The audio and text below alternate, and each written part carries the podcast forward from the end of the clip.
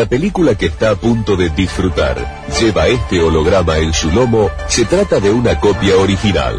De lo contrario, un pirata se aprovechó de su buena fe.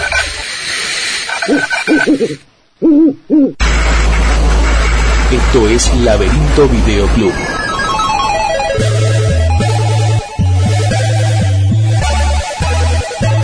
Un programa de radio dedicado a reivindicar el viejo espíritu de los videoclubes.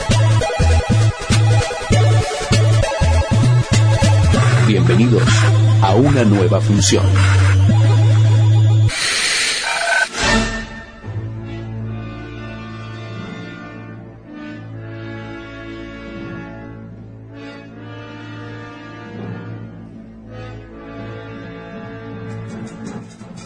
Buenas tardes, buenos días, buenas noches, damas y caballeros. Sean bienvenidos al podcast número 15 del Laberinto Videoclub, el episodio número 105 en su, en su numeración original. Les damos la bienvenida a este nuevo programa. Mi nombre es Sebastián Ramírez y junto a mi colega, el señor Pendo del Espacio. ¿Cómo le va, Sebastián Ramírez? Bienvenido nuevamente, bienvenidos. Eh, amplío mi saludo a la mesa aquí hoy presente. Eh, usted seguirá presentándolos, ya están haciendo ruido con las copas porque estamos degustando la cerveza del chino que acabamos de comprar.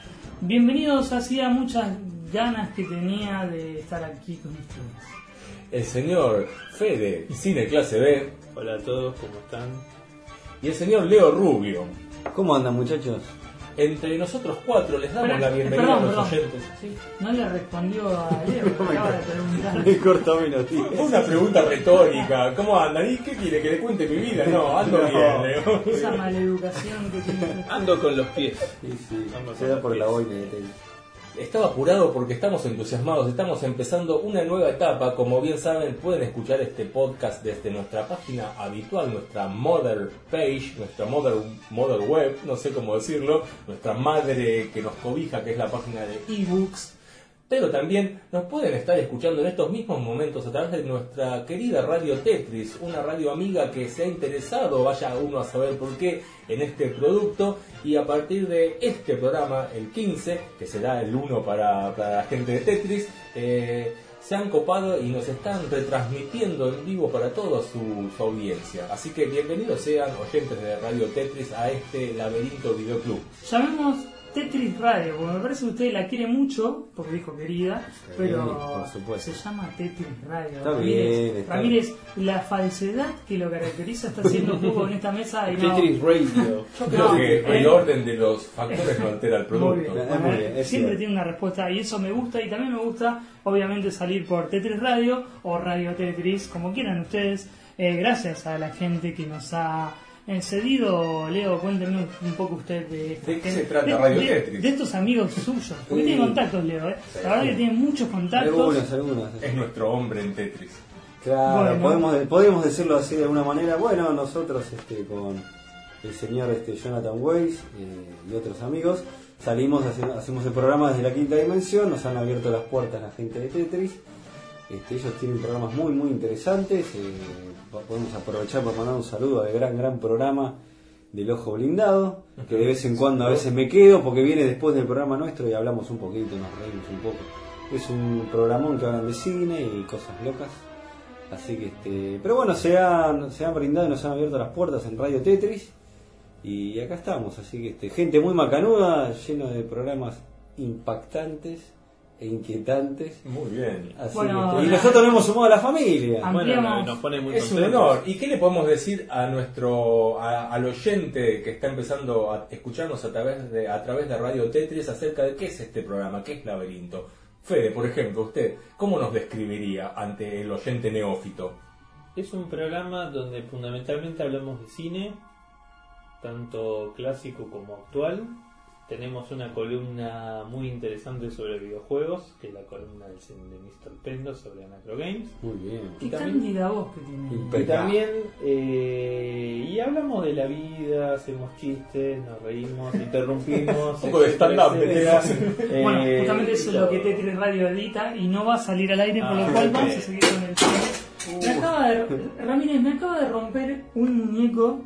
Me acaba de romper, perdón, eh, vamos a interrumpir a los oyentes, le voy a contar la situación. No sé qué pasó, Ramírez eh. es una persona amiga, que la quiero mucho, pero a su vez es también muy bruto. Por lo cual hay que condicionarlo un poco, me acaba de Igual romper mientras un Luigi. esto podemos comentar que en esta nueva etapa de, de Laberinto, además de estar en Tetris Radio, también estamos como en un nuevo espacio que yo quería autodenominarlo con un nombre, pero bueno, Pendo ya le puso, lo bautizó con otro nombre, así que de todas maneras eh, Pendo nos puede contar un poco de qué se trata Bueno, básicamente usted. Fede quería ponerle nombre a mi casa, la verdad que yo ya estuve durante muchos meses tratando de alquilar algo y del- no, Eh, sí, no exacto. le puedo ceder ese honor, pero estamos acá en, en, en My Home, eh, en un pequeño cuarto llamado Anacro Room. ¿Por qué Anacro Room? Porque bueno, yo vengo del universo de Anacro Games y no tenía mucha imaginación cuando dije llamémosle Anacro Room al cuarto anacrónico en el que estamos, en el cual está lleno de muñequitos y de nerdeadas varias como cartuchos de videojuegos, consolas, televisores. Eh, bueno, hay algunas de las cosas que Fede Ramírez acaba de empezar a romper. Claro, pero sí. bueno, esperemos que. Hay un juego de mesa que me la este- atención. Sí, de hecho el Critter lo está mirando muy- de muy mala gana. no. Me lo va a ojear, no me ojee el Critter. Me llamó la atención un juego de mesa que se llama Gorilon. Gorilón, sí, sí, es una. Es un juego es un- argento. Así es. Impre- Es, eh, impresionante. Sí. Así que bueno, nada, esta es la bienvenida a un nuevo episodio de Anacro Games a- en una casa nueva, no solo... no- Ah, dije Anacro Games, perdón, el ego me empezó a... Estoy en mi casa, Sí, me, usted quiere- me olvidé de ustedes, perdón. Vamos de vuelta. No, no, dejémoslo así. Porque- Bienvenidos entonces a un nuevo programa de Laberinto Videoclub. Escuchen a Anacro Games cuando puedan, que no está en Tetris Radio, pero gracias entonces Oh. sí a Tetris Radio, que si quieren pueden tener el programa de Anacro Games. Y nada, nada, hablando en serio, bienvenidos a un nuevo episodio. Eh, gracias por estar aquí hoy conmigo y eh, gracias a, No, a gracias a Tetris por que su casa. nos brinda su... ¿Qué dimensión estamos hablando, Leo? ¿Cuál es el nombre de las dimensiones? Eh, Lo, lo agarré distraído, estaba viendo la por- cuarta dimensión. Sería la segunda, la Claro. segunda dimensión. Sí, señor. Así es, charlas de videoclub es esto básicamente, así que vamos Así, a empezar con el programa del día de la fecha. Tenemos varios temas para hablarnos, así que vamos ya mismo a hacer una pequeña pausa musical y comenzamos con el primer bloque. I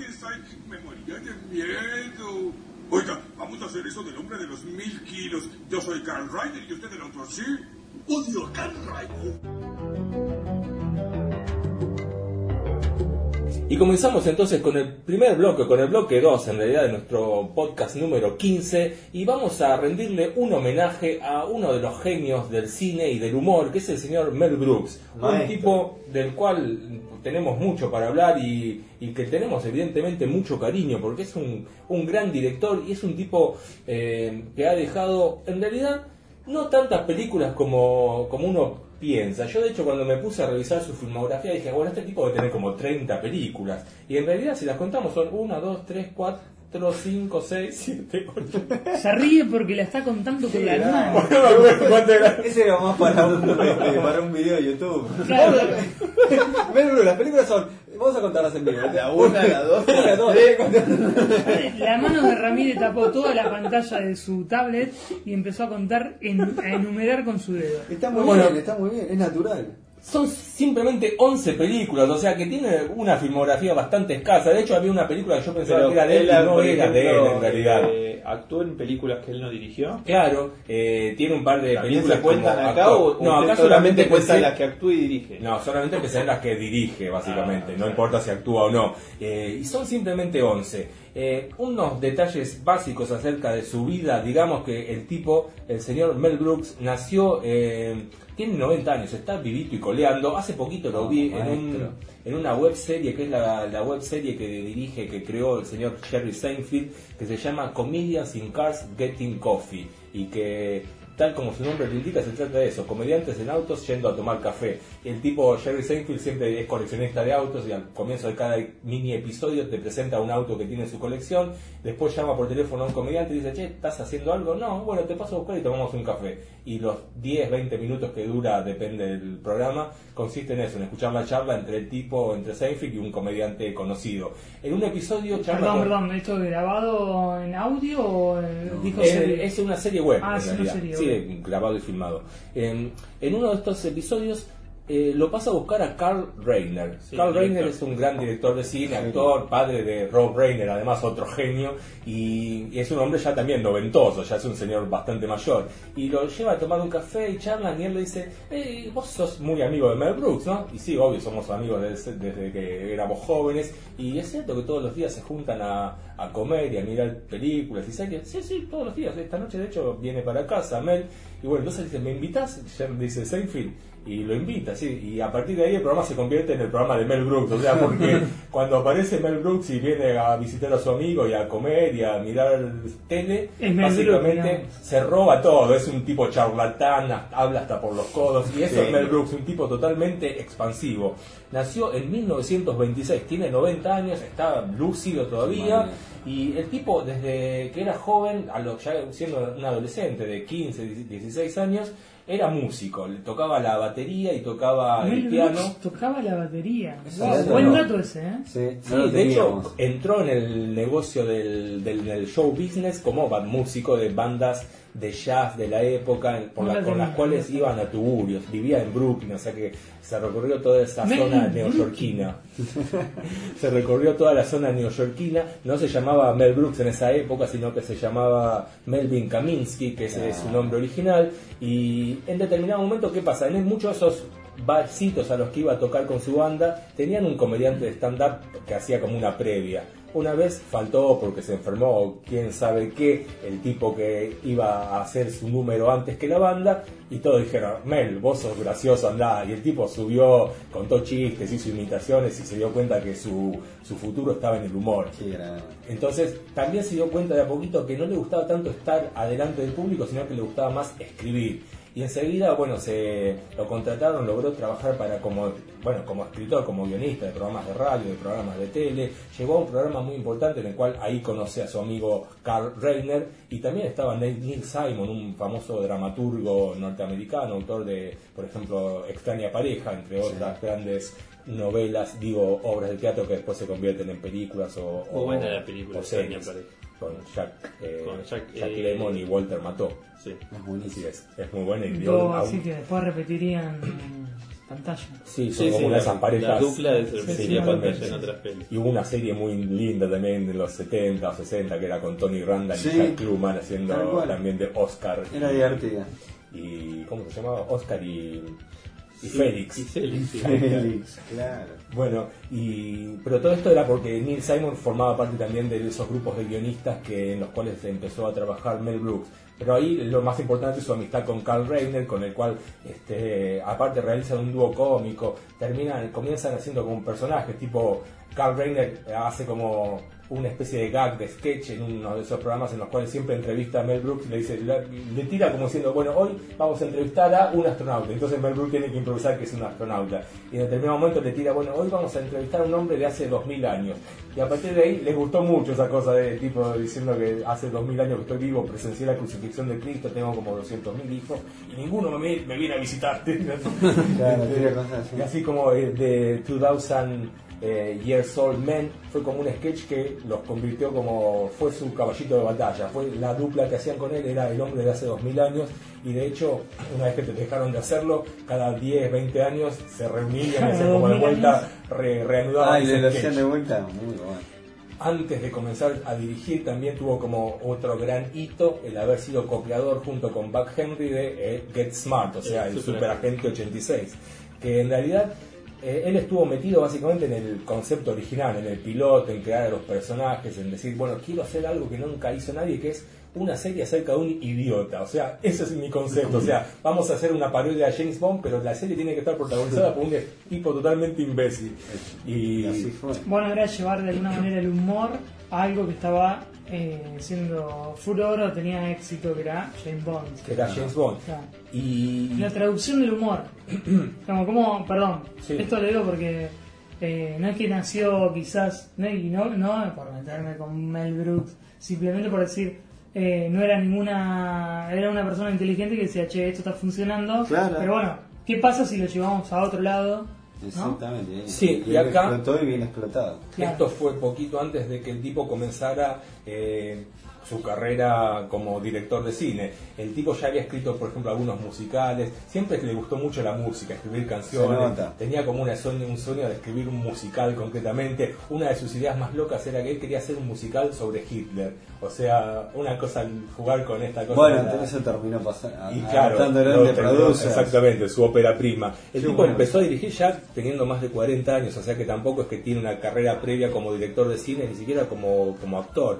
Pero la cuestión es que después de este éxito del Superagente 86, comienza con eh, los productores que va a ser su primera película en la cual adapta esa idea que tenía que era Springtime for Hitler, que era como su musical, una especie de primavera para sí. Hitler. Dice, nadie, nadie me la va a producir, entonces lo pongo dentro de la fantasía, dentro de la historia, una historia que es acerca del teatro. Igual hubiera sido muy bueno que se hiciera originalmente. Y bueno, mete en, esa, en, la, en la película de los productores, mete su musical como dentro de la ficción, una ficción dentro de la ficción. En el 68 es cuando hace de Producers, junto con Ciro Mostel, que es un actor también de teatro y, y de musical, y también con Gene Wilder, eh, que va a ser uno de sus actores que va más va a repetir después en sus, sus películas. Un gran Y- actor también. Y- Sí, es un capo. Y, y mete el hit del joven Franklin, pero bueno, me estoy adelantando. También, te está adelantando un poquito. Va, eh, la cuestión es que con esto de produ- con The Producers lo que el tipo hace es contar como una especie de historia que transcurre dentro del ámbito de los productores teatrales. La- el argumento va por el lado de eso, un, un productor teatral que es bastante chanta, que vive de señoras, que el- con las cuales les, las corteja como para que les deje, Sacarle les deje un poco de plata, le aparece una especie de contador que viene a por, a- porque el tipo está con problemas económicos y terminan pergeñando un plan porque se dan cuenta que uno puede tener un fracaso teatral y aún así ganar un montón de plata porque reciben subsidios y no tienen como la, la obra fracasa, no tienen que devolver esos subsidios que, que reciben. Y ahí es donde el- la premisa de la película va a ser, bueno, pongámonos a buscar una obra que sepamos que va a ser un fracaso total. Y ahí es donde aparece justamente un loco de la guerra que ha escrito una especie de comedia musical con Hitler de protagonista. Pero en serio, el tipo, no, no, la, no la escriben joder el personaje. Claro, el tipo se cree totalmente que es un genio y obviamente los productores saben que esa obra va a fallar y bueno, la historia gira en torno a si falla o no falla. Eh, Gene Wilder hace una actuación genial acá en la película, haciendo esa especie de, de contador que tiene ciertos toques, no sé, de, de locura y, y la película va a comenzar marcando uno de los caminos que va a tomar eh, Mel Brooks, que son tuvo, perdón, le dos. interrumpo, tuvo una Remake. remake musi- que basa- porque la obra se transformó en un en un musical para musical de Broadway que fue muy exitoso y obviamente fue transportado también a la pantalla musical que la película está, está muy bien. Yo no, no le veo la remake. ¿No la vio? No. Ah, a mí me divertió muchísimo. Está Nathan Lane, Will Ferrer haciendo el loco justamente. Eh, Lo que más me divirtió de Matthew Broderick, Matthew ¿no? Broderick. Lo que más me divirtió de esta remake y para mí es del personaje que es el, el director de la obra que contratan, eh, eh, que termina siendo de Hitler. Yo cuando vi la película, eh, la, la vi en el cine, lloré de risa con el, con el, con el personaje del tipo, era el mismo actor de la Sí. obra de teatro, eh, ganó el premio Tony, o sea, no es un, no me acuerdo del nombre, te lo vamos a buscar o no. Sí, no. Eh, o no, este, yo no, yo no. Eh, me, me- pareció genial la actuación del tipo. O sea, una de las cosas que más me gustó de la película, por la cual recomiendo de producer el musical, es por el actor, el director que termina siendo de Hitler, un Hitler marica. Sí, bueno, que ya está presente en la película Claro, un Hitler marica 68. que es in- increíble. Sí. No, el musi- este, la película del 68 no es un No musical, en el sentido de que no es que los personajes se ponen a cantar, sino que el musical está restricto justamente a los momentos donde eh, se ensaya la obra o se Claro. ve la obra. Pero no juegan con esto de que nos ponemos a cantar en cualquier momento sea, cual, no es un cual La La. Land, claro.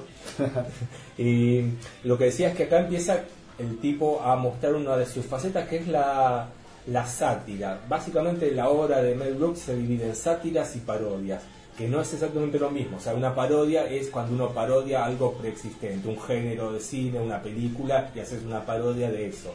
La sátira tiene que ver con eh, hacer un poco más de crítica social, tomar, por ejemplo, en este caso, el mundo del teatro y los productores teatrales y burlarse un poco de eso sin que haya preexistido una obra que sobre la cual tomes como base. Lo que tomas como base es la vida misma y ahí haces una sátira, es decir, metís un poco, metés un poco de humor y de ironías.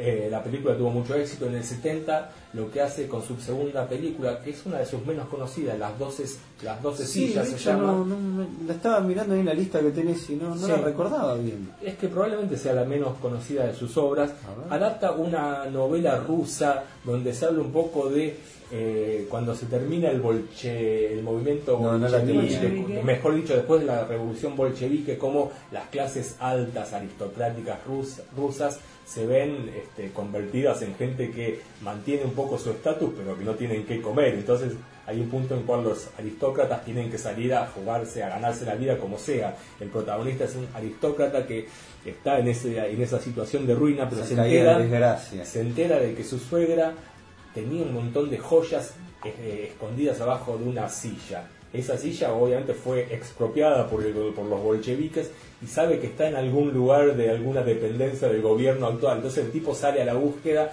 se encuentra con Frank Langella, el personaje que interpreta a Langella, un jovencísimo Frank Langella, antes de ser Frankenstein y todo eso. Repítame el nombre. Las la 12 película.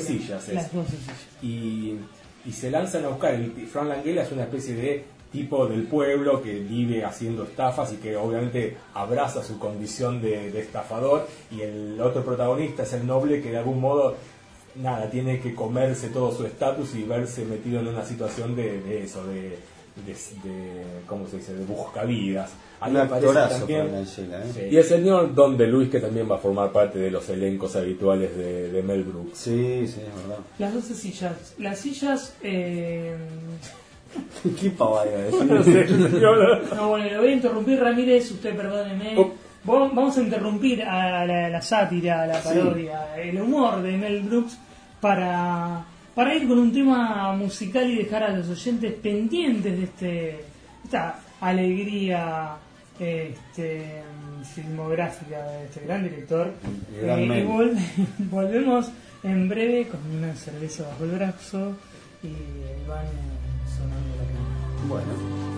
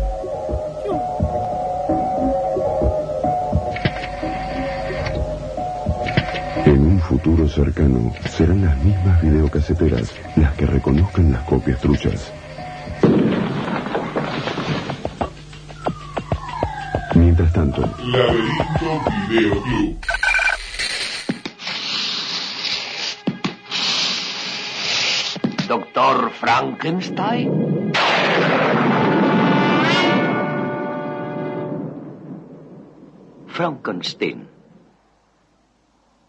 ¿Me toma el pelo? No, se pronuncia Frankenstein. ¿Dice usted también Froderick? No, Frederick. ¿Y por qué no es Froderick Frankenstein? ¿Por qué no? Es Frederick Frankenstein. Muy bien. Usted debe de ser Igor. No, se pronuncia Igor. A mí me dijeron que era Igor. Pues estaban equivocados, ¿sabe? Y aquí estamos de vuelta en el tercer bloque del Laberinto Video Club y continuamos con este mega informe sobre Mel Brooks parte 1, ¿no? Porque tantas películas y usted habla tanto Y eso que que vamos a dividir en dos. Y eso que dije que eran 11 películas nomás, pero es cierto, vamos a detenernos un Pero está, poco. está muy bien porque usted las detalla. No vamos a agobiar al público, vamos a hacer un programa con variedad, con, con una variedad de, de informes y de y bueno tenemos un poco de frío, así que vamos a rapidito a decirles que en el año 1974 Mel Brooks realiza dos películas a falta de una.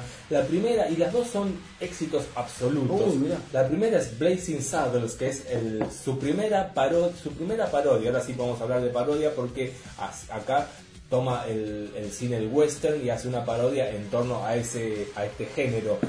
Eh, eh, Blazing Saddles, no me acuerdo el nombre acá, pero seguramente se llamó algo así como Locuras en el Oeste. Estaba pensando en eso. Que le ponían... eh, Locuras en el oeste. Claro, esos nombres que le ponían en, en este país a las películas de Mel Brooks. Algunas películas se llamó, vamos a adelantar, a spoiler un poco, pero la última locura de Mel Brooks o la locura del Dr. Brooks, así le ponían esos nombres acá. claro. Bueno, hay una película de hablando rápido de traducciones, hay una de Monty Python que pusieron Monty Python y se armó la gorda. Te juro, es Monty Python a, a None for Something Completely Different que pusieron acá, acá Se es armó la gorda. se armó la gorda. Ese era Claudio María Domínguez, el tipo que trabajaba en... Que ya hablamos varias veces. Sí. Que distribuidor. Ponía, ponía títulos muy locos, claro. Muy bueno, la verdad, muy bueno. Bueno, Blazing Saddles, Locuras en peliculón, el ¿eh? oeste, exactamente. Parodia se el género del western. Así es, con el protagónico de Gene Wilder, que entra a último momento en la película. Había otro actor que se bajó. Ah, ¿sí? Así es, y ¿Quién Wilder, no me acuerdo cómo se llamaba, se lo debo, La señor. próxima estudiemos las preguntas. Sí, por favor. Coich. Hagamos- Coordinemos mejor. Claro, claro, porque si no usted lo, lo deja Y como que fuera un coach. ¿eh? No era un actor conocido, me acuerdo de haber visto el nombre y no lo relaciono con nada, ni siquiera visualmente, entonces lo o bloqueo. No es importante. La cuestión es que entra a último momento Gene Wilder, pero entra eh, con una especie de trato con Mel Brooks, que le dice, yo te laburo en esta película, pero vos ayudame con el guion que estoy haciendo. Y ese Obviamente guion ese era- guion se va a convertir en la obra maestra Claro. del señor Mel Brooks. Acá hace una parodia del oeste, ya sabemos, con un protagonista negro que se convierte en sheriff a pes- a pesar de sí mismo y que se mete, bueno, obviamente como eh, en un pequeño pueblito a tratar de defenderlo de una banda de maleantes. Divertida la película. Aparte, tiene algo de, de meta.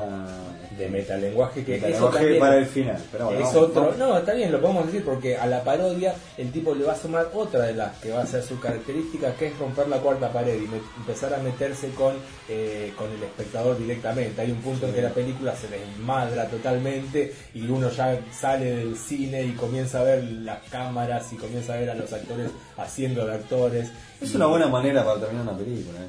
es una Se desmadró tanto que se van es una la manera película. anárquica básicamente Abandonamos, claro, la... Sí, sí, salen de la pantalla y Sí, sí. no, está, está muy bien. Sí, eh, y No, recuerdo como una de las más divertidas de Mel Brooks, pero estaba bien la película. Es la, si mal no recuerdo, rara, no es sé. la más exitosa de todas las que hizo. Fue éxito Ah, absoluto mira. ese año y es esas películas No que está. nada. No, es- no, yo creo que- sí, yo creo que no, pero. Si mal no recuerdo, ser un top 20 de las películas más taquilleras de la historia del Qué cine. loco. Así de, de importante fue. Seguimos hundiendo a Leo en el... No, pero yo creo que Nah, esta película pegó eh. mucho porque estaba esta re- remirada del, del oeste, de la- del western, con los espaguetis, ese revisionismo que hubo.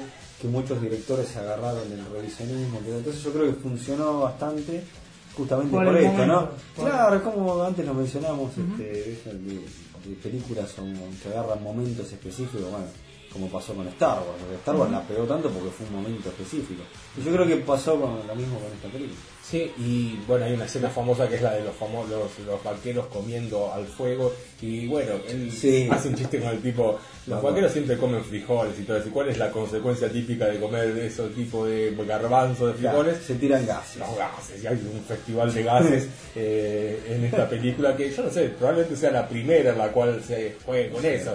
Tengamos O sea, gracias a esta película te- existieron eh, Pero quizás el éxito se deba a que hasta ese momento nadie había, pedos. nadie había parodiado el género western, que era un género como muy serio. Sí, no sé si no existe alguna parodia previa, No pero sé digamos que eh, el éxito también, bueno, siempre son misteriosos los, caminos que llevan al éxito. La película está buena, es divertida, la, la gente necesita también este tipo de humor. Por supuesto. Y como Pero, decía pero usted, eh, ¿usted le pareció muy, muy divertida o prefiere la que le siguió? yo creo que la que siguió, que es la película con la cual, por la cual eh, Gene Wilder accede a hacer ese reemplazo de último momento en la película ¿eh? del western, y le dijo a Mel, ayúdame, yo tu trabajo en Blazing Saddles, pero vos ayudame a terminar este guion que estoy haciendo, y ese guion fue el joven Frankenstein, Young Frankenstein. Mm. Esa me parece que es directamente la mejor película de Mel Brooks. Creo que acá llega a su punto máximo. ¿Por qué? Porque logra hacer bueno. una parodia, porque se parodia todo lo que eran las películas de la Universal de los años 30, con el Frankenstein de James Wade a la cabeza y otros mínimos subgéneros de. Pero básicamente toma la película de Wade como, como parodia básica. Claro. Y aparte tenés el aporte de- del glorioso actor de que hace. Del señor Marty Feldman, que va a ser otro de los amigos. Ese es un ícono de la, Sí. ícono de la película, Igual que- creo que es Martin. digamos, poniéndome en el otro, en el otro extremo, en el- lo que estaba sucediendo en el cine y esto porque lo recuerdo haber eh, estudiado un poco el, el- el entorno de- del joven Frankenstein en su momento, a mí me encantó Ah, la película. pero por favor, adelante. Pero de, eh, recuerdo haber leído también que si bien fue una película muy exitosa, del este era como un género difícil de tratar, por lo cual digo, el humor no era tan fácil de No, por supuesto. porque el, el público específico, el público que iba a ver, no iba a ver una película de Mel Brooks, iba a ver una película de humor. Entonces, era difícil meterse con ese mundo, con un universo tipo que El no tenía tanto que ver. Era claro. creo más digerible el western anterior Totalmente. a un Más- cine más de terror. El pochoclo, que- el western, era- el western era el pochoclo, un género conocido por, va, por los críticos, mucho, por mucho, Sí, un sí. género menor, o sea, o sea, John Ford le dieron, John Ford que se encargó de hacer grandes westerns. John Wayne, los Oscars que le dieron no se lo dieron por los westerns, o sea, está, claro, claramente es un género medio ninguneado de los críticos que les gusta hablar del, del cine Sí. arte, y bueno, creo que pasa lo, este, lo mismo con... Y esto es casi, casi te diría un cine clase B. eh, Es que el western es- era Eh, prácticamente un cine No, no, clase pero. Vos te a me, refiero a, me refiero a, claro, al joven Frankenstein, porque Sí. sí, tenés razón, realmente el western también es un poco. Pero ya con una con un camino del, del terror y del humor raro, extraño, bizarro, como lo es No, la aparte una película en blanco y negro, eh, en ese claro, momento. ¿no? Es Eso como- fue una decisión estética muy Eh. bien lograda, la fotografía es excelente. Creo que Y Ahora, tiene- ¿fue filmada a color y después se hizo en blanco y negro? ¿O ya de, de entrada se filmó en blanco y negro? Pues no es lo No, mismo. las preguntas de Fe no lo sé. La, la verdad No, que no No, averiguo igual la ficha es buena pregunta, porque Es buena. digamos, viniendo de Mel Brooks y viniendo de este tipo de... En el momento que se hizo la película, tranquilamente hubiese podido hacer una película de color, Sí. eh, homenajeando una película en blanco y negro con esa gracia de él. Yo creo que es al revés, ¿no? Yo creo que es directamente en, blanco y negro. blanco y Sí. Sí, yo Sí, Pero- para mí también. me jugaría pero- a ese, sí. porque la película está pensada desde, que- la- desde el diseño de vestuario de arte como una película en blanco y negro, o sea, es muy lindo el blanco y negro que- de la película. Yo creo que lo que sucede es que es una. No sé, no- obviamente no es la primera ni una de las primeras, pero es una de las pocas, eh, digamos, bien llevadas en la incursión del humor en un género tan estrecho por el, mo- Sí. en aquel momento como era el fantástico o el terror o Sí, el claro. horror. De hecho, eh, Leo nombró antes, por ejemplo, Scary Movie, que es como la degradación del- de la parodia del terror a la vulgaridad absoluta. Por eso la mencioné. Lo que hace con joven Frankenstein, Mel Brooks, y que eso también es parte del éxito de la película, es contar una historia que te interesa. O sea, te ol- olvídate de, de última, si vos viste la- el Frankenstein original, te reís por las referencias que hay, por el Frankenstein con la niña, por ejemplo, el Frankenstein con el ciego, que es una de las Sí, grandes pero es un escenas. cine inteligente. Pero Digo, claro, si no viste que- la película también lo disfrutás porque Totalmente. tenés una historia que te narra, tenés al nieto o un bisnieto de Frankenstein que se niega a ser llamado Frankenstein. cada vez es que una historia que se cuenta. Frankenstein, Claro. Es una historia que se cuenta muy bien contada, además. Eh, Y esa es la clave. Hay algo para contar. Digo, Sí. no es el gag el único que te hace reír Ya- por referencia, sino que hay Ya el historia título detrás. es un link a, la- las películas de Universal que hacían eh, Frankenstein, la novia de Frankenstein, el joven para allá.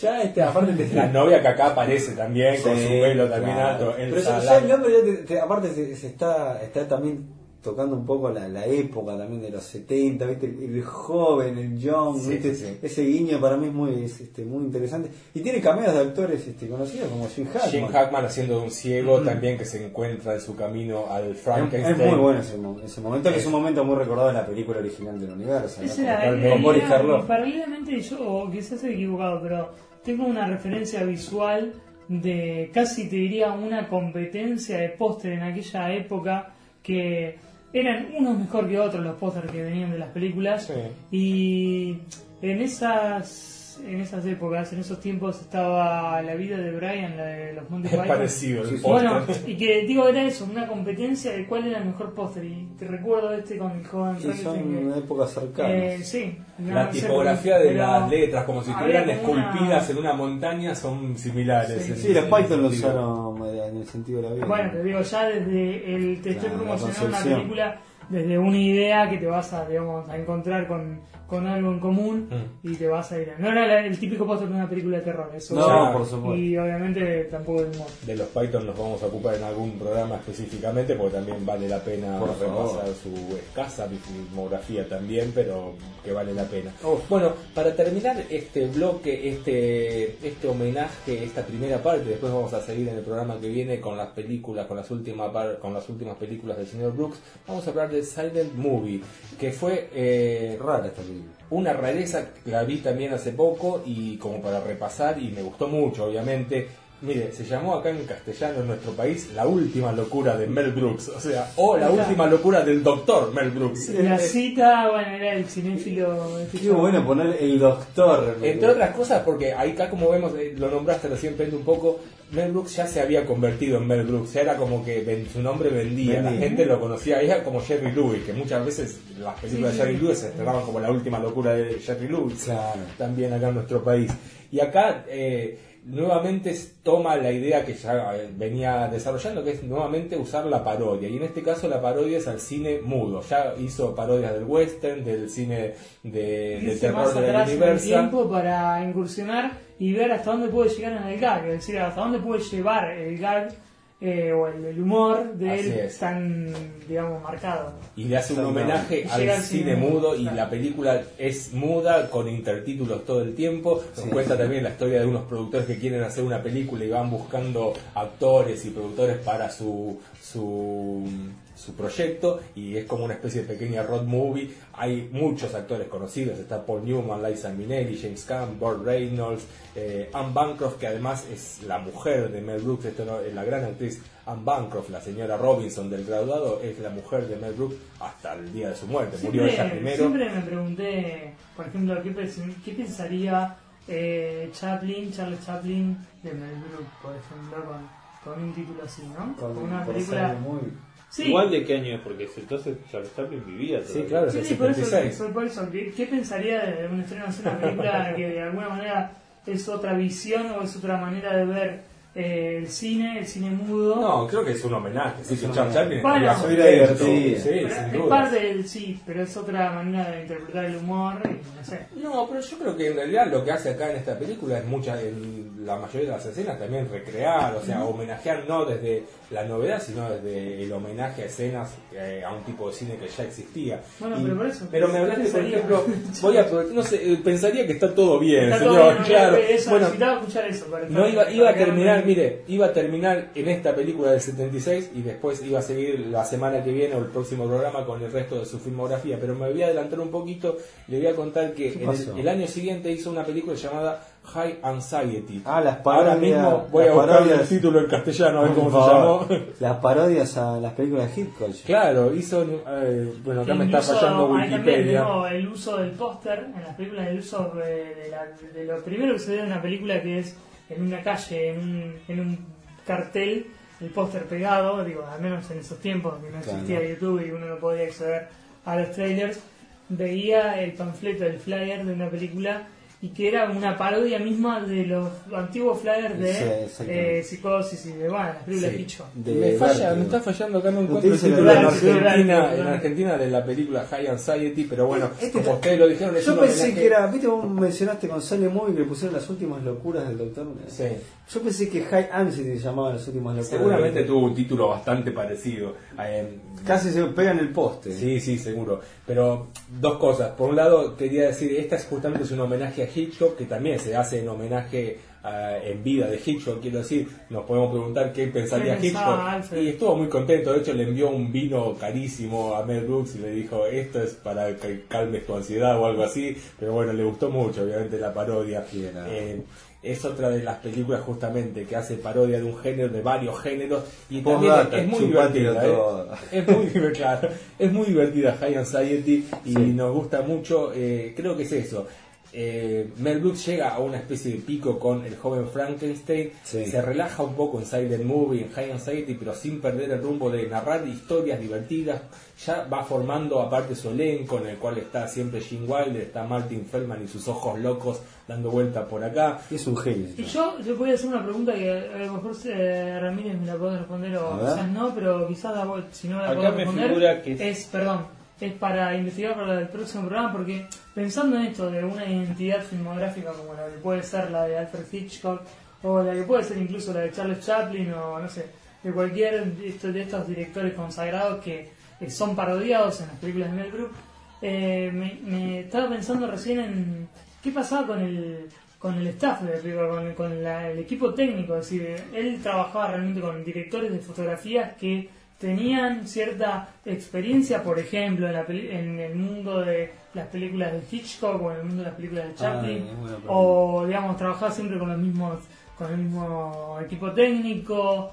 Eh, ¿Qué pasaba con eso? Porque de género a género, en un western o en un, en un policial o en una película de terror, lo, la, digamos, el equipo técnico, la fotografía, Sí, sí. el sonido son diferentes, entonces hay una búsqueda diferente. Quizás él tenía. Es una pregunta Sí, a, a hacerse. impertinente. Bueno, Paul No, no sé si Bowman- impertinente, me parece que puede ser una búsqueda filmográfica que tiene que ver con una identificación de él. Sí, bueno, Paul Loman fue su director de fotografía en Silent Movie, en High Anxiety, por ejemplo. Después no lo volvió a utilizar, pero para esas dos películas homenajes utiliza un director que no tenía tampoco gran una gran filmografía fotografía. previa, un director de fotografía que no, es que es venía de esas épocas. pero bueno. Estoy viendo que, Ramírez. estoy viendo estoy viendo que el tipo de Qué ganas de joder, señor. Por Y favor. bueno, y ahí de alguna manera con lo que hizo el señor Fede Club CB y con esto de, de la identificación que yo recién decía con el tema de, de los directores de fotografía, por poner un ejemplo, o el equipo técnico, esto es adiestrar a un público, por ejemplo, a un público nacional que empieza Popular. a conocer, o popular, que empieza a conocer a Mel Brooks y dice, che, una película de Mel Brooks va por esto. Eh, nada, Mel Brooks es la protagonista, veamos cómo presentamos al público argentino, o no sé, al latinoamericano, entonces le ponemos la locura entonces le la- ponemos, claro, eh, Las locuras. la locura de las ansiedades la Y locura. bueno, nada, para despedirnos, un detallecito más. En Silent Movie, la película que reseñamos anteriormente, Sí. la película muda, Ajá. trabaja también uh, el señor, el mimo más famoso de Sí. todos los tiempos, que no. Marcel Marceau. Marceau. Marcel Marceau. Marcel Marceau, que es, que es el único. Olvidé el nombre, el mismo más conocido. Más conocido todo Marcel por- Marceau. El Es señor una película- que me acuerdo el nombre. Es una película muda y el único que habla, ¿quién es? El mismo, el señor Marcel Marceau, que básicamente dice no. Bueno, Bueno. nada, esto hasta acá llegamos con esta primera parte. La semana que viene, bueno, el, El programa próximo. que viene vamos a continuar con una, con, para terminar, con No. los- las películas que quedan acerca del señor. No sé, vamos a pensarla. No.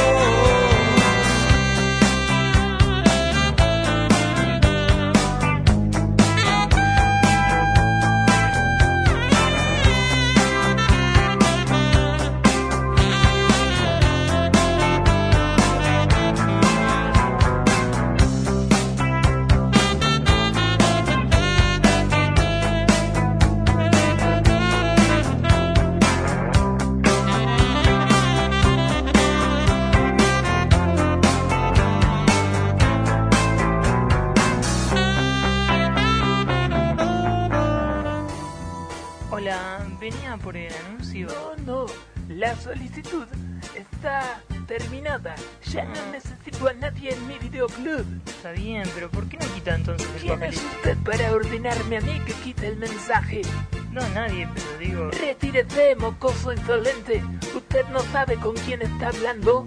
¿Eh?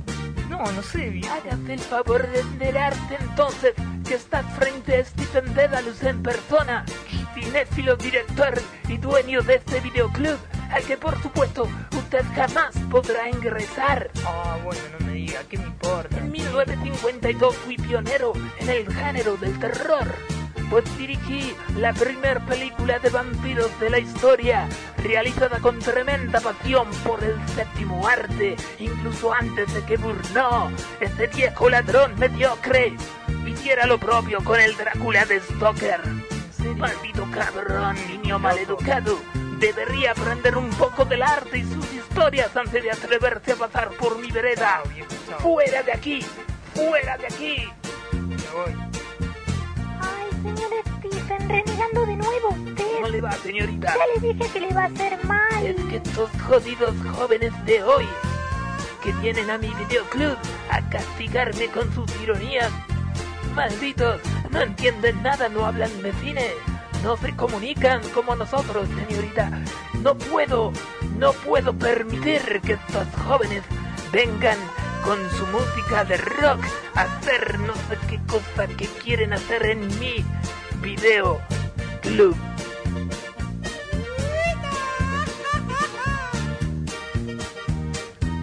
Hola, sí, venía por el anuncio.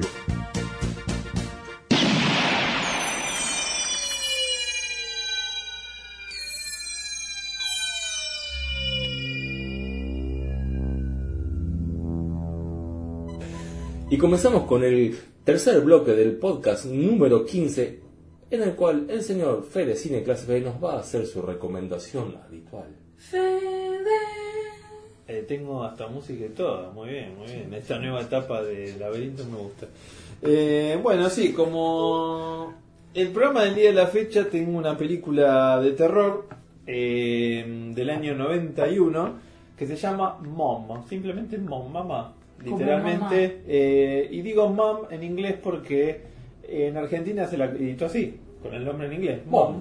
Eh, es, una, eh, es una película muy interesante, a mí me gustó mucho eh, porque acá toca el tema de la licantropía, eh, pero desde un muy buen ángulo. O sea, ¿qué pasaría si tu mamá se convierte en una mujer lobo y mata a personas? Y bueno, vos tenés que tratar de impedirlo. Yo siempre me lo pregunté Eh, eso, sí. Lo bueno de No la sé, película es Perdón, que... voy a interrumpir, ya de Sí. entrada quiero interrumpir. Sí, como Eh, siempre. ¿qué? Pasa factura mi, mi amigo querido Fede de Cine Clase B. No, voy a interrumpir porque me parece muy interesante lo que usted dice, porque ¿qué años estamos hablando de la 91, película? 90 películas, eh, 91. 90 películas. 90, 90 películas El alcohol empieza a hacer la sus fecha. No, no, simplemente quiero recordar que no se entere mamá, año 87, Sí. 88 más o menos. 87, Los 83, Boys, estamos hablando de los Boys de Joel Chu. Claro, de Lost Boy. Eh, en donde quizás el paradigma era diferente, que no se entere mamá de lo que nos estaba pasando a nosotros. Sí, igual es el- que no se entere el vecino de lo que me pasa a mi mamá. ¿Es eso? Claro, eh, Ah, exactamente, ah, no como dice Beto. Lo que pasa que acá estamos eh, reduciendo toda a un, es- a un espacio de, de casa de vecindario, de, de casa de los suburbios en Los Ángeles, donde obviamente eh, tenemos acá una mamá que eh, obviamente en la película te estamos hablando de una mamá eh, casi grande porque el hijo ya es un Milf. es un no ni siquiera No, mil estamos no, hablando de una mujer de pelo blanco una mujer que Ah. ya tiene sus sesenta y pico que se Gilf. Eh, Bueno. y en este punto la eh, digamos está buena la película porque arranca eh, eh, con el personaje de Brian James eh, el actor que hace de Néstor Duvalier Sí. que, eh, que en la película Oh, hace como el hombre hace el hombre lobo principal Maestro. y que tras haber cometido una serie de crímenes en el desierto se muda a Los Ángeles eh, aprovechando que digamos la mamá de, de- digamos, esta señora mayor, que es Emily Doyer, que lo interpreta la actriz Jean Betts, eh, digamos, está en ese momento alquilando una habitación, porque quiere, porque quiere alquilar una habitación, y en este momento Néstor Duvalier, bueno, se presenta en la casa para, para, para decir que sí, que quiere, quiere esa habitación, pero se presenta haciendo de ciego, o sea, Qué con un raro. bastón, anteojos negros, como para darle un toque, digamos, de convencimiento de que sí, le alquile la habitación, porque Un pobre necesita, un pobre no, le va, no se va a negar. Claro. Eh, el tema es que el problema pasa cuando, cuando digamos, la señora lo acepta y, y ella quiere preparar como una especie de... No, prepara una cena sorpresa, pero claro, obviamente Néstor eh, no, no, no, no come carne ni siquiera vegetal ni nada, porque él vive de, de la licantropía, de ser un hombre lobo que mata gente por ahí. ¿Se Y en ese tira y afloje, Eso. en es ese tira y afloje entre intentar convencerlo de Se que coma la comida que ella amablemente preparó para él en la primera noche, bueno, él, digamos, eh, se enoja, se transforma en hombre lobo y la muerde, le muerde el cuello, Ah, pero- o al vampiro, lobo, como decir, y eh, la transforma a ella eh, en, una, especie- en una mujer lobo que, bueno, eh, ¿Cumple los requisitos de luna llena y todos los No, no, las reglas? eh, digamos, es como que la película plantea que de noche eh, se les aparecen las ganas de comer eh, carne humana. Eh, y eso es como que... Pero ahí viene el problema, Ah, porque claro. el hijo de ella, que es como es un digamos es un periodista de calle, El hijo es un de periodista de calle que, que hace notas para un canal de televisión, que lo interpreta el actor Mark Thomas Miller, eh, que hace del hijo Clay de la señora, eh, un, eh, digamos, descubre que un día ve que eh, la madre con este hombre Néstor salen, se toman un taxi, Sí. van a un barrio de una zona pobre de la ciudad, se buscan a un vagabundo y bueno, se lo comen. Se lo maman, mamucan. se lo comen por, y bueno, y el hijo obviamente sale espantadísimo. de la- pata de de la pollo. situación y obviamente le recrimina a la madre ese, esa, esa, esa cosa que no da crédito a sus ojos saber que la madre se transformó en una especie de ¿Qué te ser bizarro que se Le come. interrumpo, No, le interrumpo un segundo a Fede porque me encanta que haya elegido esta película. Porque, ojo, es realmente una película cine clase B, ya que el director de esta película, un tal Patrick Ran. Ran, Patrick Rand, sí. es el editor también de una película que me encanta, que es Billy Sí. Ah, sí, No, las aventuras de la- la- Mirá la vos. primera. Sí, Que la acá, acá Pendo me dio el pie para ¿Es decir el que director o el editor? No, Es el editor. No, acá, acá Pendo me da el pie para sí. decir que Patrick Rand Mm. dirigió esta sola película. Esta sola película loco, que la ¿eh? dirigió y la escribió. Él fue el, conce- el Sí, que sí, concibió la historia original y además de- fue el guionista. Pero que dirigió esta única película. Él mayormente trabajó de ser editor de películas. En la mencionada de Bill. Ted, también fue editor de Scanner Cop 2, entre otras películas. ¿Scanner Cop Eh, 12 con Charles Bronson? No, No, Scanner Cop no. 2 es la película de Daniel Quinn, la es que es una especie de spin-off de la serie Scanner. Es terrible. Eh, Ah, pero es con Charles Eso. Bronson. pero volviendo a También Patrick editor de- quería men- mencionar eso, ese único detalle de que Era él- editor, que editor. era Estaba editor, en vinil, editor, editaba en vinilo. que editaba películas, eh, era un En montajista, celuloide, claro. eh, hizo esta sola película, que le ¿Por dieron qué? la oportunidad, eh, hay que decir que la película...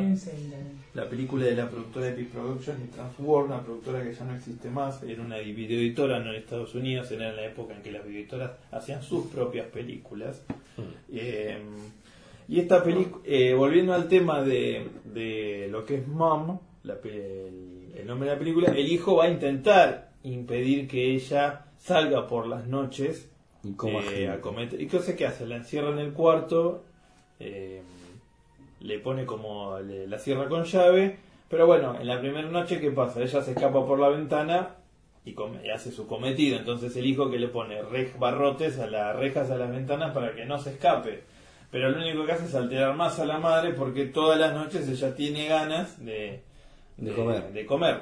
Eh, De comerse un pebete. Obviamente, eh, lo que no conté que es, es que eh, una de las cosas que tiene la película es que el hijo, junto con su pareja, está esperando un bebé y en la película se lo insinúa, se- no, no es tan directo, pero como que la madre tiene ganas de comerse al bebé No. que está esperando la su, Su- su vientre. nuera.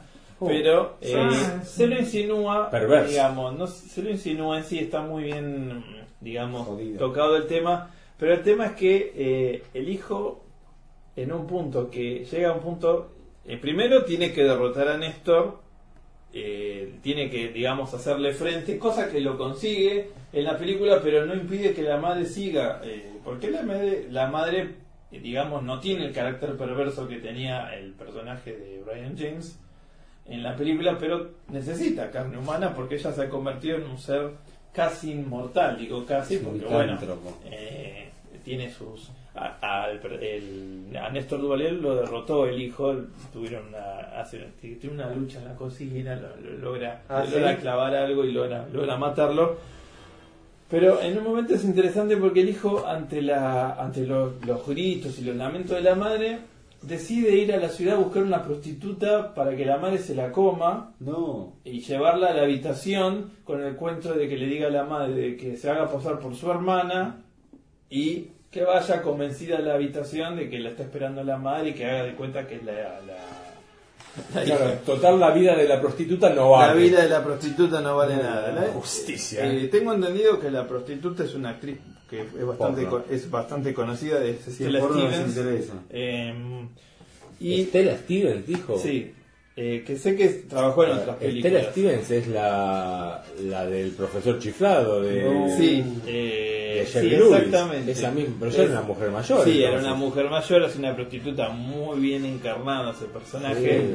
Eh, Aparte fue modelo de Playboy, Estela Sí, Stevens, una sí, señora ah, de ah, menos mal que me hizo acordar, no me acordaba que, que había trabajado en una película de Jerry Lewis. Y eh, de hecho es, es- es interesante porque en la caja del VHS argentino se destacan eh, no los nombres tanto de la madre como del hijo, sino de Brian James y Stella Stevens. Nada más. secundarios. Nada más, o sea, de los secundarios porque eh, ellos están poco en la, en la película. De hecho, Claudia Christian también hace un cameo de un personaje Claudia Christian, ¿se acuerda al esa? comienzo y nada más. Sí, señor. Hizo Eh, Blade, Blade no, Claudia Sí, Christian, trabajó en. The Hidden, en la película de The Hidden también. Lo Mira. Eh, entonces, eh, y obviamente también se va a meter la policía porque la policía ya venía con el aviso de estas muertes que pasaban en el desierto, que ahora tienen pánico porque están aconteciendo en la ciudad. Y obviamente eh, el hijo se encuentra en esta cruceta. ¿Qué hacer? Ayudar a la madre a darle los gustos de, de seguir matando personas Claro. para calmarle eh, su sed de sangre o intentar detenerla. Entonces eh, está muy bueno el planteo. Después hay un momento donde en la película sí aparece la verdadera, la verdadera hermana de, de él, que, que viene a la ciudad a visitar a la madre. Entonces en ese momento va a pasar algo muy terrible. No lo voy a spoilear porque acontece al final de la Dígalo, película. dígalo. No, Eh. No, señor. Quiero que la, que la vean, la película es muy buena, o sea, eh, me extraña que la, eh, por ejemplo en IMDB la nombren como comedia, eh, en la parte de terror figura como comedia, la verdad que de comedia no, No tiene mucho en sí, Eh, juega mucho con el terror, quizás no, no es el terror gore, pero es un terror eh, muy bien, o sea, las escenas eh, eh, en las que se transforma en tanto Néstor Duvalier como ella en Hombre Lobo, eh, son breves pero muy efectivas en, en la película Eh, y juega y todo está centrado en, el- en, en lo que va a ser el hijo y como sobre cómo va a detener a la madre eh, para que bueno Claro. si va a poder ayudar a la madre o no a terminar con esta pesadilla de ser una una señora grande que es una mujer lobo así que esta es mi mi recomendación del día de la fecha Mom Espectacular. Eh, un drama, que- un drama con el que todos nos hemos Una- encontrado alguna vez, que es- el tema de que bueno nuestras Ah. madres se conviertan en mujeres lobos. Obvio. Eh, Y- sí, y cómo además, gente. y cómo hacer para bueno sobrellevar esa, esa noticia tan dura Ahí está el tema. Eh, Hay grupos de apoyo aparte. Sí. Uno puede ir y decir, Totalmente. hola, mi nombre Hola. es Sebastián. Mi mamá madre, es un hombre mi madre es un lobo. hombre. Mi mamá es un hombre lobo. Mi madre es un hombre nuevo americano. en París. No. Sí, aparte está muy buena porque hay una- ahora me estoy acordando de unas escenas donde obviamente ella, ella come partes de, de sus víctimas, pero ob- obvio no, no, no se come todo. Entonces tiene, la, la ves a ella agarrando bolsas de las bolsas negras de residuos y se las va llevando, viste, abajo la escalera, Sí. las tira. Eh, está muy buena esa, la verdad que eh, fue una de la, de la una película muy recomendable para que la vean. El final es, eh, digamos, está, está muy bien, Bueno. digamos, es una buena película si quieren ver algo de no de terror tan fuerte, pero que eh, es una muy buena película de terror que lo va a atrapar. O sea, la película es atrapante porque la trama es atrapante y toda la desesperación del hijo que, que lo ves, de que por tratar de ayudar a la madre eh, le terminan pasando cosas a él, o sea, termina descuidando su trabajo, termina descuidando Sí, su sí, pareja, o sea, todo. eh, la verdad que está muy buena. Es una muy buena historia de, eh, como decía Pendo, de este director Patrick Rank, que no sé si llamarlo director porque la única película que hizo fue esta. El O sea, nada más, o sea, el resto fue, fue editor, pero una muy Este buena... trabajador del ámbito cinematográfico. Claro. Podemos decir que es un proyecto totalmente personal porque es el único guion que escribió, lo único que dirigió y así que Totalmente una personal. muy buena muy buena opción para que vean Mom de 1991. Muchas gracias, Fede. So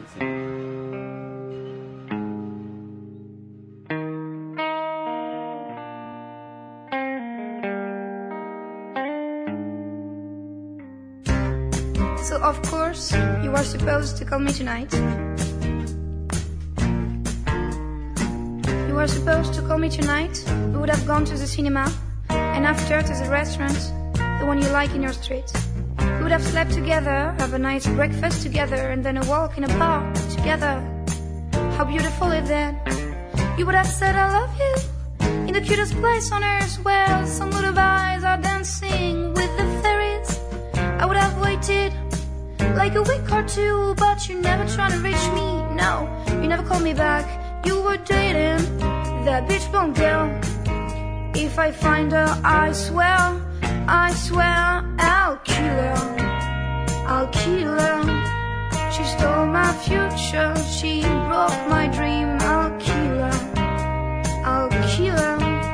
She stole my future when she took you away. I would have met your friends, we would have had a drink or two. They would have liked me, cause sometimes I'm funny. I would have met your dad, I would have met your mom. She would have said, Please, make some beautiful babies? So we would have had a boy called Tom and a girl called Susan, born in Japan. I thought it was a love story, but you don't want to get involved. I thought it was a love story, but you're not ready for that. Me neither. I'll kill her. She stole my future. She broke my dream. I'll kill her. I'll kill her. Stole my future when she took you away. She's a bitch, you know. All she's got is blondness, not even tenderness. Yeah, she's clever, less. She'll dump your ass for a model called Brandon. He will pay for a beautiful surgery, cause he's full of money. I would have waited like a week or two, but you never tried to reach me. No, you never called me back. You were dating that bitch bone girl. And if I find her, I swear, you know, I swear, I'll kill her. I'll kill her. She stole my future. She broke my dream. I'll kill her. I'll kill her. She stole my future when she took you away. I'll kill her. I'll kill her. She stole my future. She broke my dream. I'll kill her. I'll kill her. She stole my future when she took you away.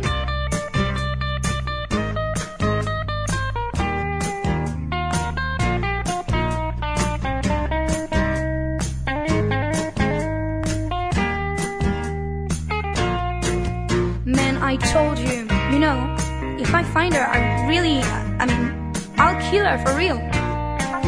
That's for sure. You have to know. I mean, uh, you know, I can do it. Man, I'll kill her. If it's a mission no man can survive, he's the man for the job.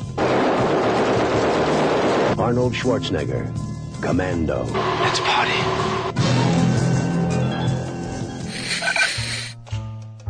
A continuación, el Laberinto Video Club. Cine de culto.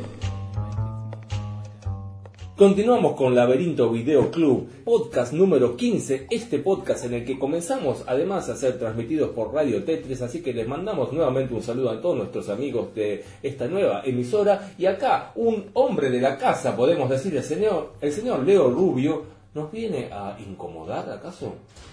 Eh, puede ser. eh, El Boinaman. El Boinaman. Boinaman, sí, sí, sí. Eh, bueno, yo acá les traigo una pregunta para toda acá la mesa. Si ustedes me tienen que nombrar alguna película de acción que recuerden así como una que les marcó en un momento. que- A ver, vamos, primera pregunta, vamos a hacer un testeo. Ustedes, Acción es el género, ¿cuál es el género? Netamente Me encanta, me encanta que. Mm, medio trampa, pero, pero a ver, este, Mi película es Comando. Comando. Bueno, está Invitamos cerca. a los oyentes a que nos Por dejen favor. sus No. comentarios en los próximos Por programas. favor, por favor. En algún lugar que quieran dejar su película de acción preguntada por Lea, ¿cuál es su película de acción preferida? ¿Y usted eh, del espacio? Yo, a mí me vienen a la mente dos películas. Una es eh, Doble Impacto con el señor Jean-Claude Van Damme Bien. por dos y Muy Tango bien. Cash con Stallone. Uh, película. Eh, sí, y- Bueno, con Carrasel travesti. Claro. Carrasel travesti. Para mí esa no es tan acción, tan Sí, está bien. Es más un policial buddy Eh, movie, Buddy buddy movie, buddy movie, buddy movie. Bueno, ¿y usted, Fede? Eh, yo voy a también tengo dos películas en mente. Una es la que dijo Seba, Comando, con Arnold Schwarzenegger, Espectacular. De Mark Lester, y otra es Invasión USA con Chuck Norris. Sin, Oh, duda, sin la mejor película Una fiesta, de Chuck eh. Norris, Qué buena eh, llena de acción a más no poder, eh, de Joseph Zito. Yo creo que es el Jack Norris de- de- del meme, ¿no? Es el que más se utiliza. Sí, sí, sí, sí, pero me estaba acordando eh, qué película, porque hay muchas de Chuck Norris muy buenas que podríamos llamar de acción acción, pero Invas- Invasión USA eh, es sin duda la más representativa que vamos a hacer. Acá hay acción. ¿Va a hablar de películas de acción, Leo? No, no, no, señor. Yo ¿Y a qué venía la Yo hice esta pregunta porque resultó que el otro día le pregunté a mi señora madre. A ver si yo te digo, mamá, una película, nombrame una película de acción que te acuerdes. Y me dijo, me nombró una que es la que voy a hablar un poco acá, voy a compartir una de la mesa, y me nombró Depredador. Bueno, Y sí. estuvo cerca porque Comando está muy hermanada con Predator. Es el mismo productor, repiten Sí, dos actores. Joel Silver. Sí, Es la sí, misma no, época, estamos Y hablando. estamos dando un par de añitos de diferencia, 85, 87. De hecho, eh, Pero para mí Predator es- claramente es mejor. Predator es más conocida y de hecho ha tenido una trayectoria más grande y ha servido para eh, unos referentes de la saga, referentes del género y una franquicia. Exactamente, que exactamente. se continúa hasta nuestros días. Hasta incluso. nuestro día va a tener una remake. Y que tuvo. Se está gestando una remake y sale el año que Esta primera película tuvo hasta como traspiés económicos, o sea, costó hasta que más o menos se, se, se estabilizara. Primer película de, va, no, no primera, la segunda de, De John McTiernan. de John McTiernan, que después nos dio Capo total. ¿eh? Capo Duro de total en Duro ese- de matar. Duro de matar. Nos dio duro de matar y La después jungla de cristal. después en Para, después para nuestros tiempo oyentes bien. españoles, es jungla. la jungla que está. Esa es, Last esa es otra. Hero también con Sí. Schwarzenegger. película, que, película que yo banco, ¿eh? Es rara esa la mayor. Una Mucho película la Yo la putea. banco, yo la con banco. un espíritu Yo la ochentoso. Yo Una la- película en su momento moderna, con una, un Sí, espíritu quizás incomprendida. Incomprendida. Fracaso pero total, sí. Fue, un fracaso, pero que hoy en día si la, la viera, le daría. No, no, no es ¿Qué le interesante volverla a ver. Sí. Es interesante volverla, es Es el divertida. sexo cinematográfico Claro, de cada sí, sí, uno. sí, es es, como este, la uno cinefilia. cinematográficamente se Claro. con Uy, qué que- Muy buen tema. ¿A qué película le das? ¿Cuál es? mm, Claro, Está bueno ¿cuál eso es para una- gestar. ¿Cuál es tu amante? ¿Cuál es tu esposa? Yo a Predator le doy. Pero cómo no. me encanta, me encanta esa Claro que además, volviendo a, Pre- Y a Comando Predator, también le damos. eh, Comando es más amante, me parece. Predator es más te casás con Sí, Predator. sí. Predator es más la ¿De dónde sacó esa No, escena? Predator es la prostituta de la esquina. Ese es tipo la imposible, sí, es de la, la conocida, pero que a la uno a la que a uno debe llegar y debutar. Está muy bien, me gustó esa definición. Este, Eh, eh, sí, depende de cómo- Sí. para qué lado lo tomes. La o sea. violencia en la calle. Predator. ah, bueno, conciencia social. Diría una Tipo como la 2, la 2. La 2, la 2 Ocurre en la ciudad. No, bueno. Por ejemplo, en el barrio chino, que también es Uy, un peliculón, ¿Cuál, amor, cuál, cuál? el amor, De- John Carpenter. Ah, sí, sí, sí. El amor. El amor. Bueno, Predator que tuvo una secuela un poco más desafortunada, pero es divertida en sí, pero no se puede comparar, está medio... María Conchita Alonso estaba en Y Predator Bill Paxton. 2. Y Bill Paxton. Y Bill, Está- y Day, eh, ¿cómo se llama? no me sale el nombre de Glo- Glover, Danny, Danny Glover. Glover. Glover, Danny Danny Glover. Glover, y estaba en- Danny Glover que, pero yo tenía una carrera de Danny Glover anterior. Sí, hecho, Importante. ya había. Pero bueno, eso, eso estamos Está hablando de la dirigida, está dirigida por el sí, director sí. de Pesadilla 5. Sí, eh, señor. eh, Hopkins, no me Sí, acuerdo. que, que Digamos- ese, ese señor dirigió el, eh, capítulos de 24. Antes no de que usted, Leo Rubio, Por se favor. meta en el tema de la Estamos hablando de Depredador. Y, y estamos hablando de Arma Mortal como uno de los títulos más, quizás de acción, más del Body Cop este que Sí. hablaba Seba antes. Hmm, Eh, Danny Glover es un actor que ya venía de estas películas y de para, para mí de alguna manera fue la muerte, o sea... el- ¿Cómo? no, no, no, esperen, esperen, La esperen, muerte no, un no, viajante. No, no, no, sé. Se armó No, la polémica. Miller, no, no nos, eh, digamos, no nos Arthur Miller, esto, no Frank Miller. Para mí es, Con la cerveza, Miller. digamos, la, la, no, pero entendamos esto, la muerte anticipada de Danny, Glo- de Danny Glover consciente, de decir, che, soy un actor que acaba de actuar en las armas mortales y no tengo futuro, tengo que hacer algo urgente, hago, Un protagónico. un hago protagónico un coprotagónico, coprotagónico. hago No, ni siquiera es protagónico porque en el Depredador es, es el protagonista. Mm, Pero- pero, vista la público no sé. El Predator. El protagonista es, claro. Eh, Lo que pasa es que vos venís de ver Predator 1 con Schwarzenegger y la 2 la tenés a El protagonista en la 1 es el Schwarzenegger, en la 2 es el Alien. Es el Predator. Y si- y la Danny tre- Glover es el coprotagonista. Y la 3 tenía que haber sido con una mina. Claro.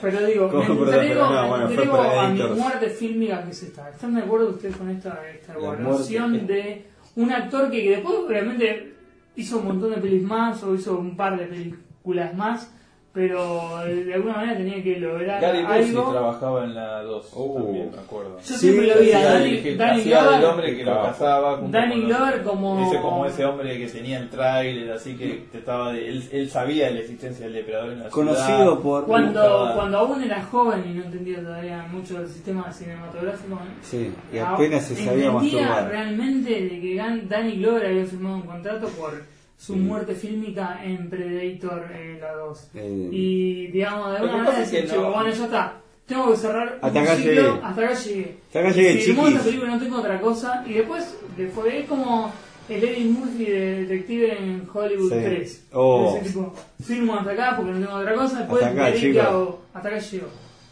Sí, igual Es una sí, es que apreciación. quizás es difícil verlo como protagónico protagónico. Eh, en la 12 fundamentalmente hay como otros actores que lo secundan, Claro, María Bill Conchita Alonso, María Conchita. Paxton. Está el otro actor que es cantante, ¿cómo se llama? Eh, Sí, pero ni siquiera Oh, sí, tiene el- Rubén Blades. Rubén Blades, que estuvo en Walking Dead, eh, Walking eh, Dead. Ni siquiera Pero digamos, eh, El central es el, es el depredador en la, primer- en la segunda película, pero quizás porque ya no hay el, el elemento sorpresa de Totalmente. la primera. Vos ya sabés que estás viendo Depredador 2 que vas a ir a No ver. te va a en la primera, obviamente, no te va a todo el tema de cómo será, yo de todo recuerdo- el tema del, misterio en la Como Alien, como en. Alien. Acá, eh, Sí. quizás se centra, por eso se centra más en él. Pero voy en los tiempos y esto me parece que es un poco el, el, el leitmotiv del laberinto del club es un viaje a las góndolas del pasado, del presente y del futuro. Y A las recuerdo, junglas de los videoclubs. recuerdo puntualmente esa, ese alquiler de, Predator Sí, 2. de el Predator 2. Eh, y cuando encontré los 6-7 primeros minutos de la película con Danny Glover como entendiendo que era un protagonista, la primera vez que la vi, ¿eh? Sí, entendiendo sí, que era el protagonista de la película o de alguna manera el hombre bueno de la película que iba a defender. Estábamos bueno. hablando con Arnold y dice, che, este actor, realidad casi lo conozco, pero hasta ahí es un, perdón, voy a ser racista. Es un negro, va a morir en algún momento, no tiene la espectacularidad. Sí, va a morir en algún momento, yo ya lo anticipaba de él, o digamos, lo veía difícil que salve la película al final en los Danny. Glover. Danny Glover. Es decir, es la firma de un actor, visto lo de luego, ¿no? En el tiempo, es la firma de un actor que, che, necesita una película más para hacer que sea taquillera, que tenga un nombre detrás como de Predator. Y decís, che, bueno, sí, dale, lo tengo que hacer porque no me queda otra. Eso, digo, lo que entiendo de Danny Glover, o no. Es un, después hizo un par de películas más, pero creo Sí, que no el sé, yo no, no, cuando la vi la primera vez no me puse a filosofar tanto sobre la película. No. la y punto. Pero Yo Sí. de ningún modo filosofía.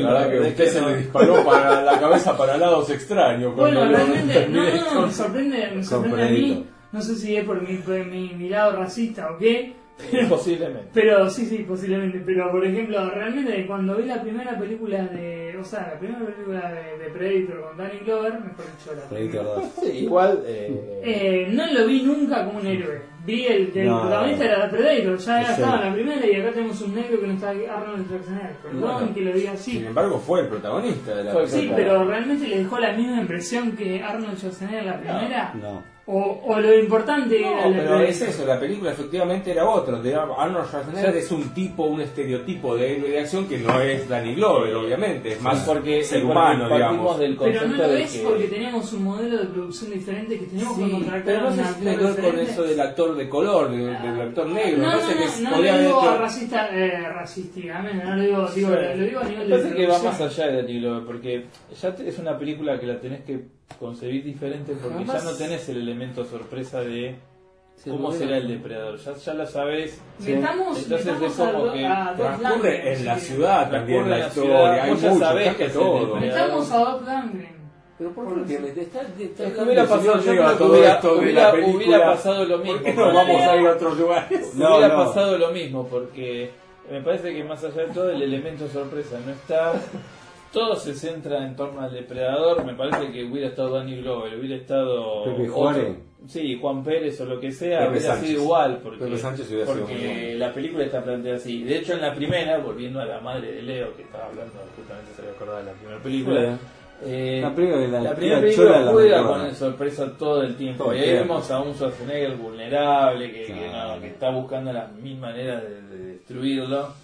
Eh, entonces lo, lo- es distinto el, el- el concepto entre una y otra y por eso quizás, Y más recordada Predator 1. eh, claro, eh, Eso porque sí, juega más con, con la sorpresa. Yo, a mí me van a jactar de racista, lo que quieran. Otra vez, usted sigue embarrándose, o sea, nadie lo hubiera tratado nunca de racista hasta este momento. No, no, Claro, justamente sí. porque me parece que la, la figura de protagonista de. Y díganmelo, eh, por favor, les, les, les pido a los oyentes que están escuchando el programa, ¿qué es lo importante de Predator 2? ¿El Predator en sí o, eh, digamos, el amigo este. Danny Glover. el, amigo, Glover. el amigo Glover. No sé, pero estamos hablando del Predator 1, ¿por qué no? ¿Por qué Se no armó la-? ¿Qué gana que tiene de, dar más de, de hacer amigos en Danny Glover usted? Eso sí, la, la verdad. Igual puede, puede Sí. estar contento de que hoy en día Danny Glover está más cercano a la actividad de, Me encanta Danny la Glover. actividad más Me cultural, la actividad más política y A ha la dejado de agricultura. lado Ah, su, no, su- no lo su- sé, no sé. su- No, me su encanta Danny. Glover en su, en su momento actoral. Mm. Eh, lo disfruté mucho en Las Armas Mortales, pero me parece que la de Predator con Danny Glover. Sí, no parece se que es preocupe, una tiene de- usted razón. Defenestración del género de El final fue el, el, el bloque de Danny Su mamá dejemos- está equivocada. No, Igual- no, su mamá la tiene muy clara. Eligió de Predator 1. y usted. usted está alcoholizado, señor. Eh, igual de bueno, de todas maneras dejemos, no, hablar, pero- dejemos hablar a Leo porque era, lo que el bloque que le Ah, tocaba. Así que bueno. No, eh, este show es de Danny Glover. Eh, no, bueno, vamos a hablar un poco menos de lo que iba a hablar de, con respecto a Predator. Este, es una película que está hecha por el guion de eh, Jim Thomas y John Thomas, dos hermanos. Sí, los hermanos, Jimmy y Tom. Los, her- los hermanos que hicieron también la Predator 2 con Danny Glover. Es un caso raro porque a veces no pasa. En Robocop pasó que le- los mismos guionistas les ofrecieron, obviamente con el éxito que tuvo Robocop 1, le ofrecen la 2 y entregan un guion que no les gustó. Lo llaman a Frank Miller y bueno, y la mano. Entonces acá los tipos, bueno, se pudieron hacer la secuela, no pasa esto.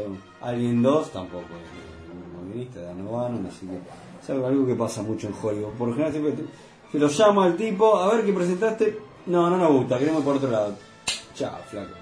Pero en este caso no, estos tuvieron la suerte de.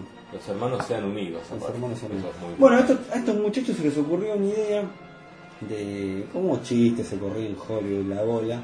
Che, después de Rocky 4 de- decían, a Rocky contra qué miércoles lo puedes enfrentar. Eh, contra un extraterrestre. Entonces entre eso se corrió la bola y estos tipos dijeron, ah, podríamos hacer un guion con un este, personaje importante, icónico, que se enfrente a un extraterrestre, no como Superman vs. Muhammad Ali, un cómic muy importante de DC Comics que marcó una época, pero este se les, se les gestó la idea, entonces se les ocurrió, uh, está bueno, bueno hacer una historia de unos cazadores del espacio que cazan a...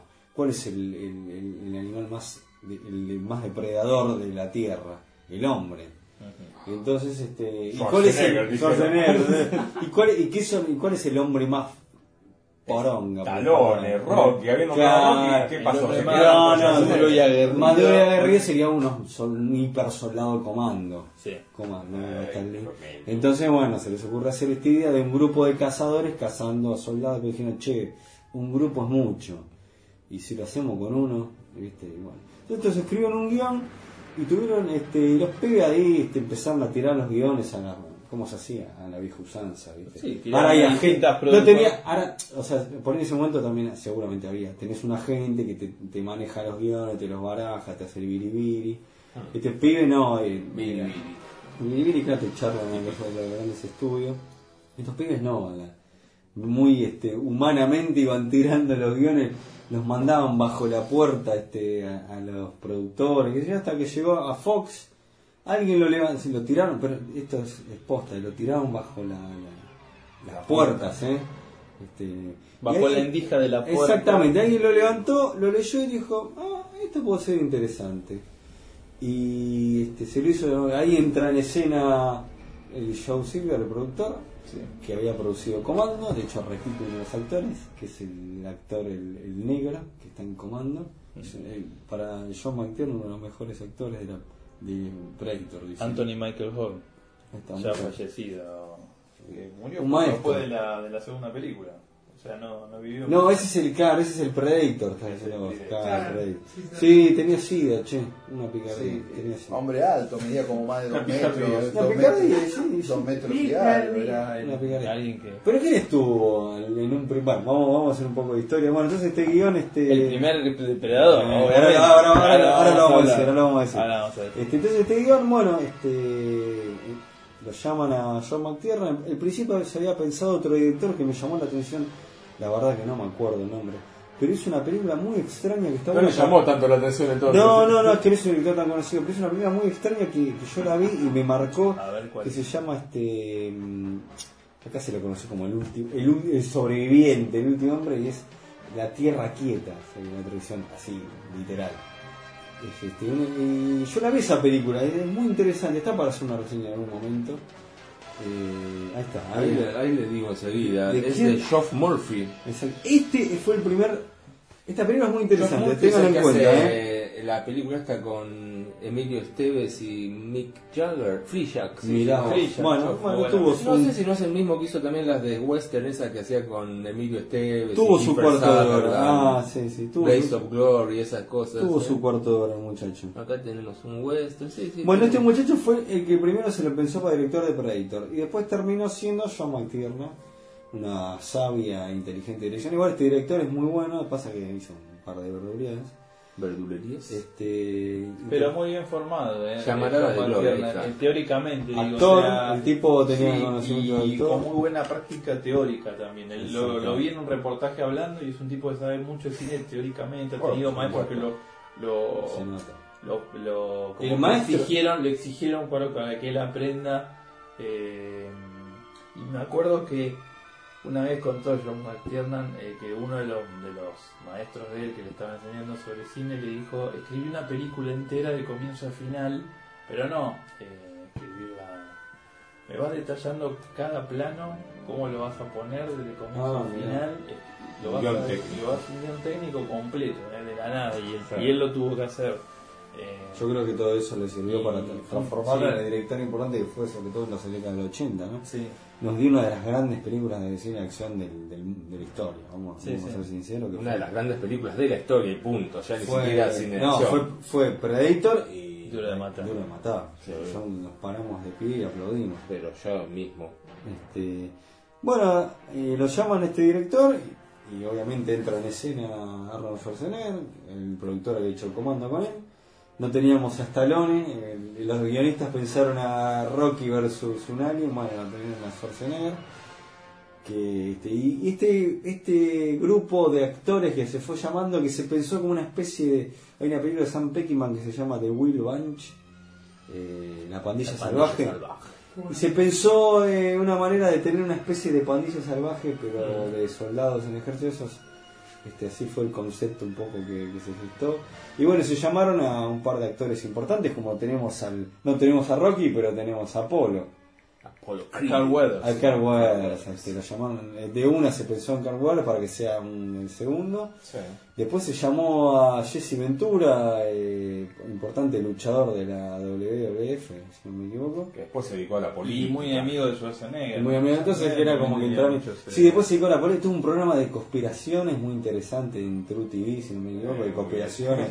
eh, abarcaba todo el tipo. Y fue gobernador, bueno, eh, Schwarzenegger también fue Claro, gobernador. también así todos dieron el paso, todos republicanos. de Schwarzenegger este, se habla que, en varios lados se lo menciona, que es un tipo que tiene muy, es muy comprador, muy, muy carismático, hace sentir bien a la gente y muy responsable y, este, y tal, tal es así y profesional tal es así que tiene tan profe- profesionalismo que lo transmite a sus compañeros y y, este y, y es muy piola en la camadería también este desde el, desde el tipo que lleva cables el tipo lo sabe tratar y los hace a todo el mundo hace sentir bien o sea que Tiene don de gentes. Exactamente. este, el tipo- bueno, se formó un grupo muy interesante, se armó una comanchería, que es lo que se ve, Comanchería. que es lo que se ve en la película, está transportado tal cual. Y ahora sí entra en escena, en un principio hubo un diseño del Predator que no terminó de funcar porque realmente al verlo a este, a ver, McTiernan empezó a filmar la película este, sin el Predator y bueno, estaban todos con expectativa, ¿cuándo entra el Predator? Bueno, los muchachos lo estaban terminando, preparándolo.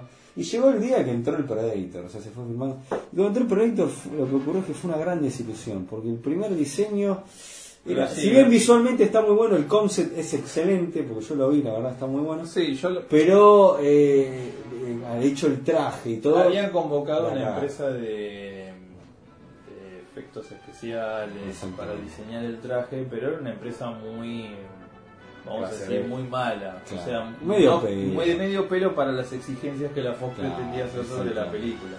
Y los diseños que mayormente estaban hechos para hacerse tipo en croma, eh, sobre pantalla verde Claro, y otras ciertas exactamente. cosas, Sí, era muy primitivo, muy, muy simplón. Y no quedaba para Y no nada. quedaba bien en pantalla. Y ahí tenemos el primer actor, porque en un principio el perrito se lo pensó como que sea un personaje que haga movimientos de arte, de arte marcial, o sea, un- tenga una actividad.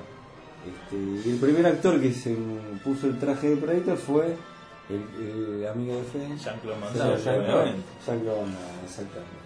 Un dato bastante curioso, estuvo bueno filmando, la pasó bastante mal, eh, lo dice Jean-Claude Van Damme. ¿Te pasó mal? Sí, sí, la pasó mal, porque el traje era muy caluroso. Se filmó en México. Schwarzenegger no era tan bueno como parecía en eso. Eh, no, porque La película fue filmada en México. hay que decir que en esa época Jean-Claude Van Damme eh, también era, cuando empezó su carrera, porque fue Chuck Norris que le dio una mano, era como una especie una de patada. patobica en el back que tenía Chuck Norris en los 80, Mirá. hasta que él, digamos, tuvo la, oportunidad de actuar. Él trabajó siendo coordinador eh, doble. En Desaparecida Sí. en Acción él es doble, acreditado, figura en los créditos. Em, como que hizo algunas escenas de acción cuando filmaron la película.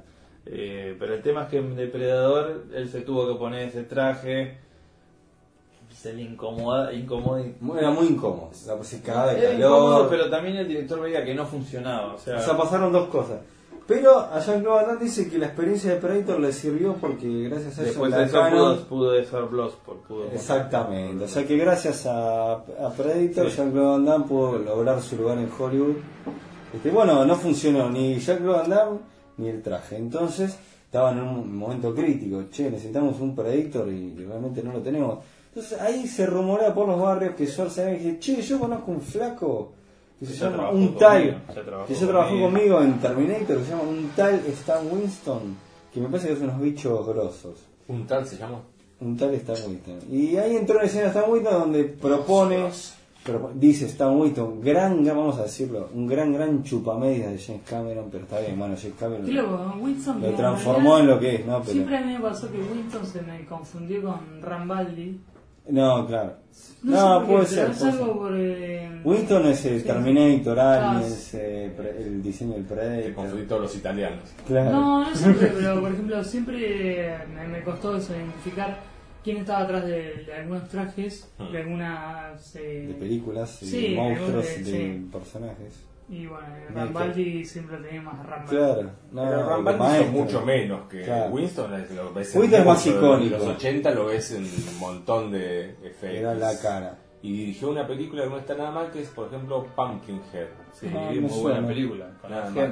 Sí, señor. Ah, mira. Sí, señor. Bueno, entonces este Schwarzenegger propone a este muchacho y dice, está muy eso es un gran chupón y cada vez que lo hay entrevistas donde, de aliens y de Fue, películas, porque digamos que Stan Winston ya falleció, ¿no? falleció, es verdad, tiene que ir a la escuela. Pero él este siempre hablando maravillas de James Cameron. Y dice que Es Cameron Que, es, que, es que Cameron, que ahora me acuerdo la, la, la anécdota porque... ¿De Predator? No, porque Ah. en verdad Stan Winston entró también en Terminator casi de casualidad, porque. Cameron quería utilizar al que hizo los maquillajes en Amadeus, no me acuerdo el nombre del que hizo los... Mm, bueno. que la caracterizó Claro. a, al actor que hizo de Salieri eh, viejo y todo. F. quería Murray Abraham. F. Murray Abraham, exactamente. Y, y él quería ese tipo y él llegó a contactarlo y le dijo, mira, lo que vos querés yo no lo hago, pero conozco a alguien que sí lo sabe hacer, que es Stan Winston. y él lo presentó a Stan Ah, Winston. mira vos, sí. Eh, que obviamente le cumplió con creces y además recordemos que ya había trabajado después Cameron lo usa en Aliens y todo entonces Stan Winston es como que. Schwarzenegger lo veía como un tipo de sacarlo de las papas pues realmente estaban en un esquema donde creo que para ese entonces ya habían pasado lo- el tiempo de filmación, Sí, ya estaban sí, sí. atrasados en, en- en cuanto al esquema de filmación de Depredador, estaban casi en rojo, o sea, necesitaban a alguien experto como para salvarlo de las las papas, papas. y ahí es donde entra el- Stan Winston. Stan Winston. Bueno, y Stan Winston eh, dicen que en un viaje en avión, James Cameron le, le tiró como a unas puntas, como diciendo, mientras estaba diseñando este nuevo Predator que iba a hacer, o este Predator, este, le tiró como que le gustaría ver un, un monstruo con, este, con, eh, no sé, eh, sí, mandíbulas claro. Y además este, está esa idea de ese, ese luchador jamaiquino que tiene esa onda de. Los Draglocks. Sí, Exactamente. Así que dice Stan Winston que Cameron le tiró una punta y bueno, ahí terminó desarrollando este monstruo que terminó entrando en los panteones de los, como yo, yo llamo los nuevos monstruos, ¿no? Sí. Porque a los viejos teníamos a Drácula, Frankenstein y esto, los nuevos monstruos del panteón son este, Alien. Alien, El xenomorfo de, de Alien, que además lo han hecho también, lo han unido en, en el cine, en. Alien Alien vs. Predator. Así que este, bueno, ahí terminó de desarmarse la ecuación, o sea, tenemos un gran director, un gran actor principal.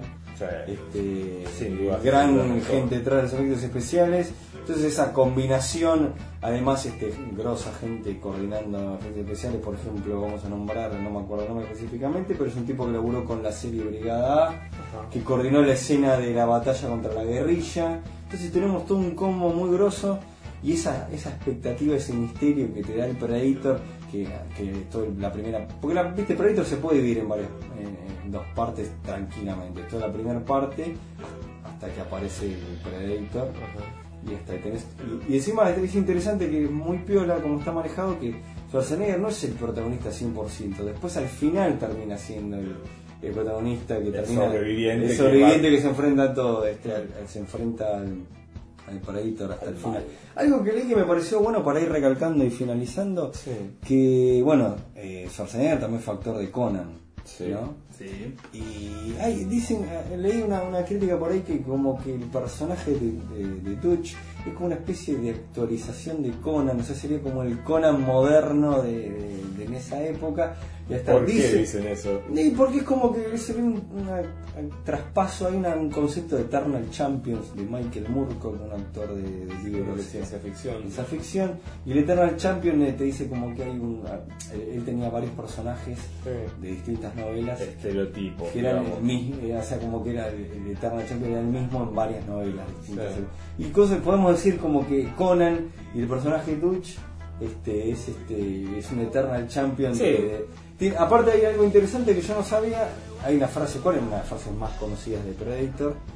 Es este, que dice el personaje de Schwarzenegger, si sangra, eh, o sea, cuando descubren que el, el Predator sangra, esa sangre que brilla, ese flúor, ese muere. Si sangra puede morir. Y ellos dicen que está sacado de un cómic de, de, De Conan. de un libro, no, perdón, cómic no, porque fue adaptado al cómic, el libro de Conan, de Robert Howard. de Robert Howard. Así que este, interesante analogía Es que interesante. leí cuando estuve, Sí, sí. cuando estuve investigando un poco para eh, esto me llevó a, a ver Predator, a analizar un poco porque estuve leyendo un cómic muy interesante, recomendable, que se llama Batman vs Predator. De los crossover así es el mejor.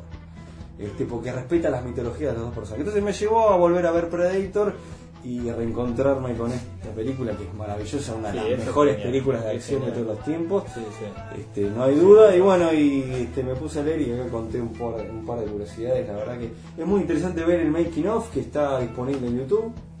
Sí, Se y puede ver. además, eh, además del, de- del guion que está hecho por los hermanos Thomas, Sí, también eh, después metió mano en el guion uno de los que hace de actores. Es muy bueno eso que estás diciendo. Que ahora también creo que está involucrado en Sí, la. sí, la- eh, digámoslo, eh, eh, eh, ahora Shane lo- Black, sí, director de Ah, Iron Man 3. Claro. Eh, sí, Shane Black, aparte es el Arma Mortal, el ver. de Arma Mortal cuando era un niño de unos 19, 20 años. Escribe Arma Mortal, Esta- la vende y se él- convierte en el guionista estrella de los 80. Él terminó- Está muy bien, es cierto, claro, es uno de los actores del Él grupo terminó de- entrando Predator. en Predator este, porque McTiernan, el productor, le proponen que haga una revisión del guion. Hay que, claro, pero o sea, para el guión- engancharla- El guion de los Thomas en verdad eh, no es no es no 100%. es tan 100% en el en, el, en la versión final que quedó. Claro. Pero Ahí estaba la colaboración. Ahí estaba la Black. Es un extraordinario dialoguista, ¿no? además de, creo que uno de los fuertes de él, él es el responsable también de El último Boy Scout con. Willis, que es una Sí, película llena de one-liners geniales. Y, y la última que hizo, que pues, está volviendo a dirigir ahora, es The Tough Guy con eh, Ryan La La Land, eh. Gosling, No, Gosling, Ryan. Gosling y, y Russell Crowe haciendo de dos detectives de los años 70. La tengo, en para, una- la tengo para ver, me la recomendaron Está mucho, muy- la voy a ver muy es, pronto. es eso, es el regreso al, con gloria de Shane Black, que ya en realidad había- al hacer Iron Man ya había demostrado que estaba como en buena forma. Así que Dígame el, película, el nombre, por favor, de la película. también. ¿De qué re película, señor? Usted última medio afuera, medio.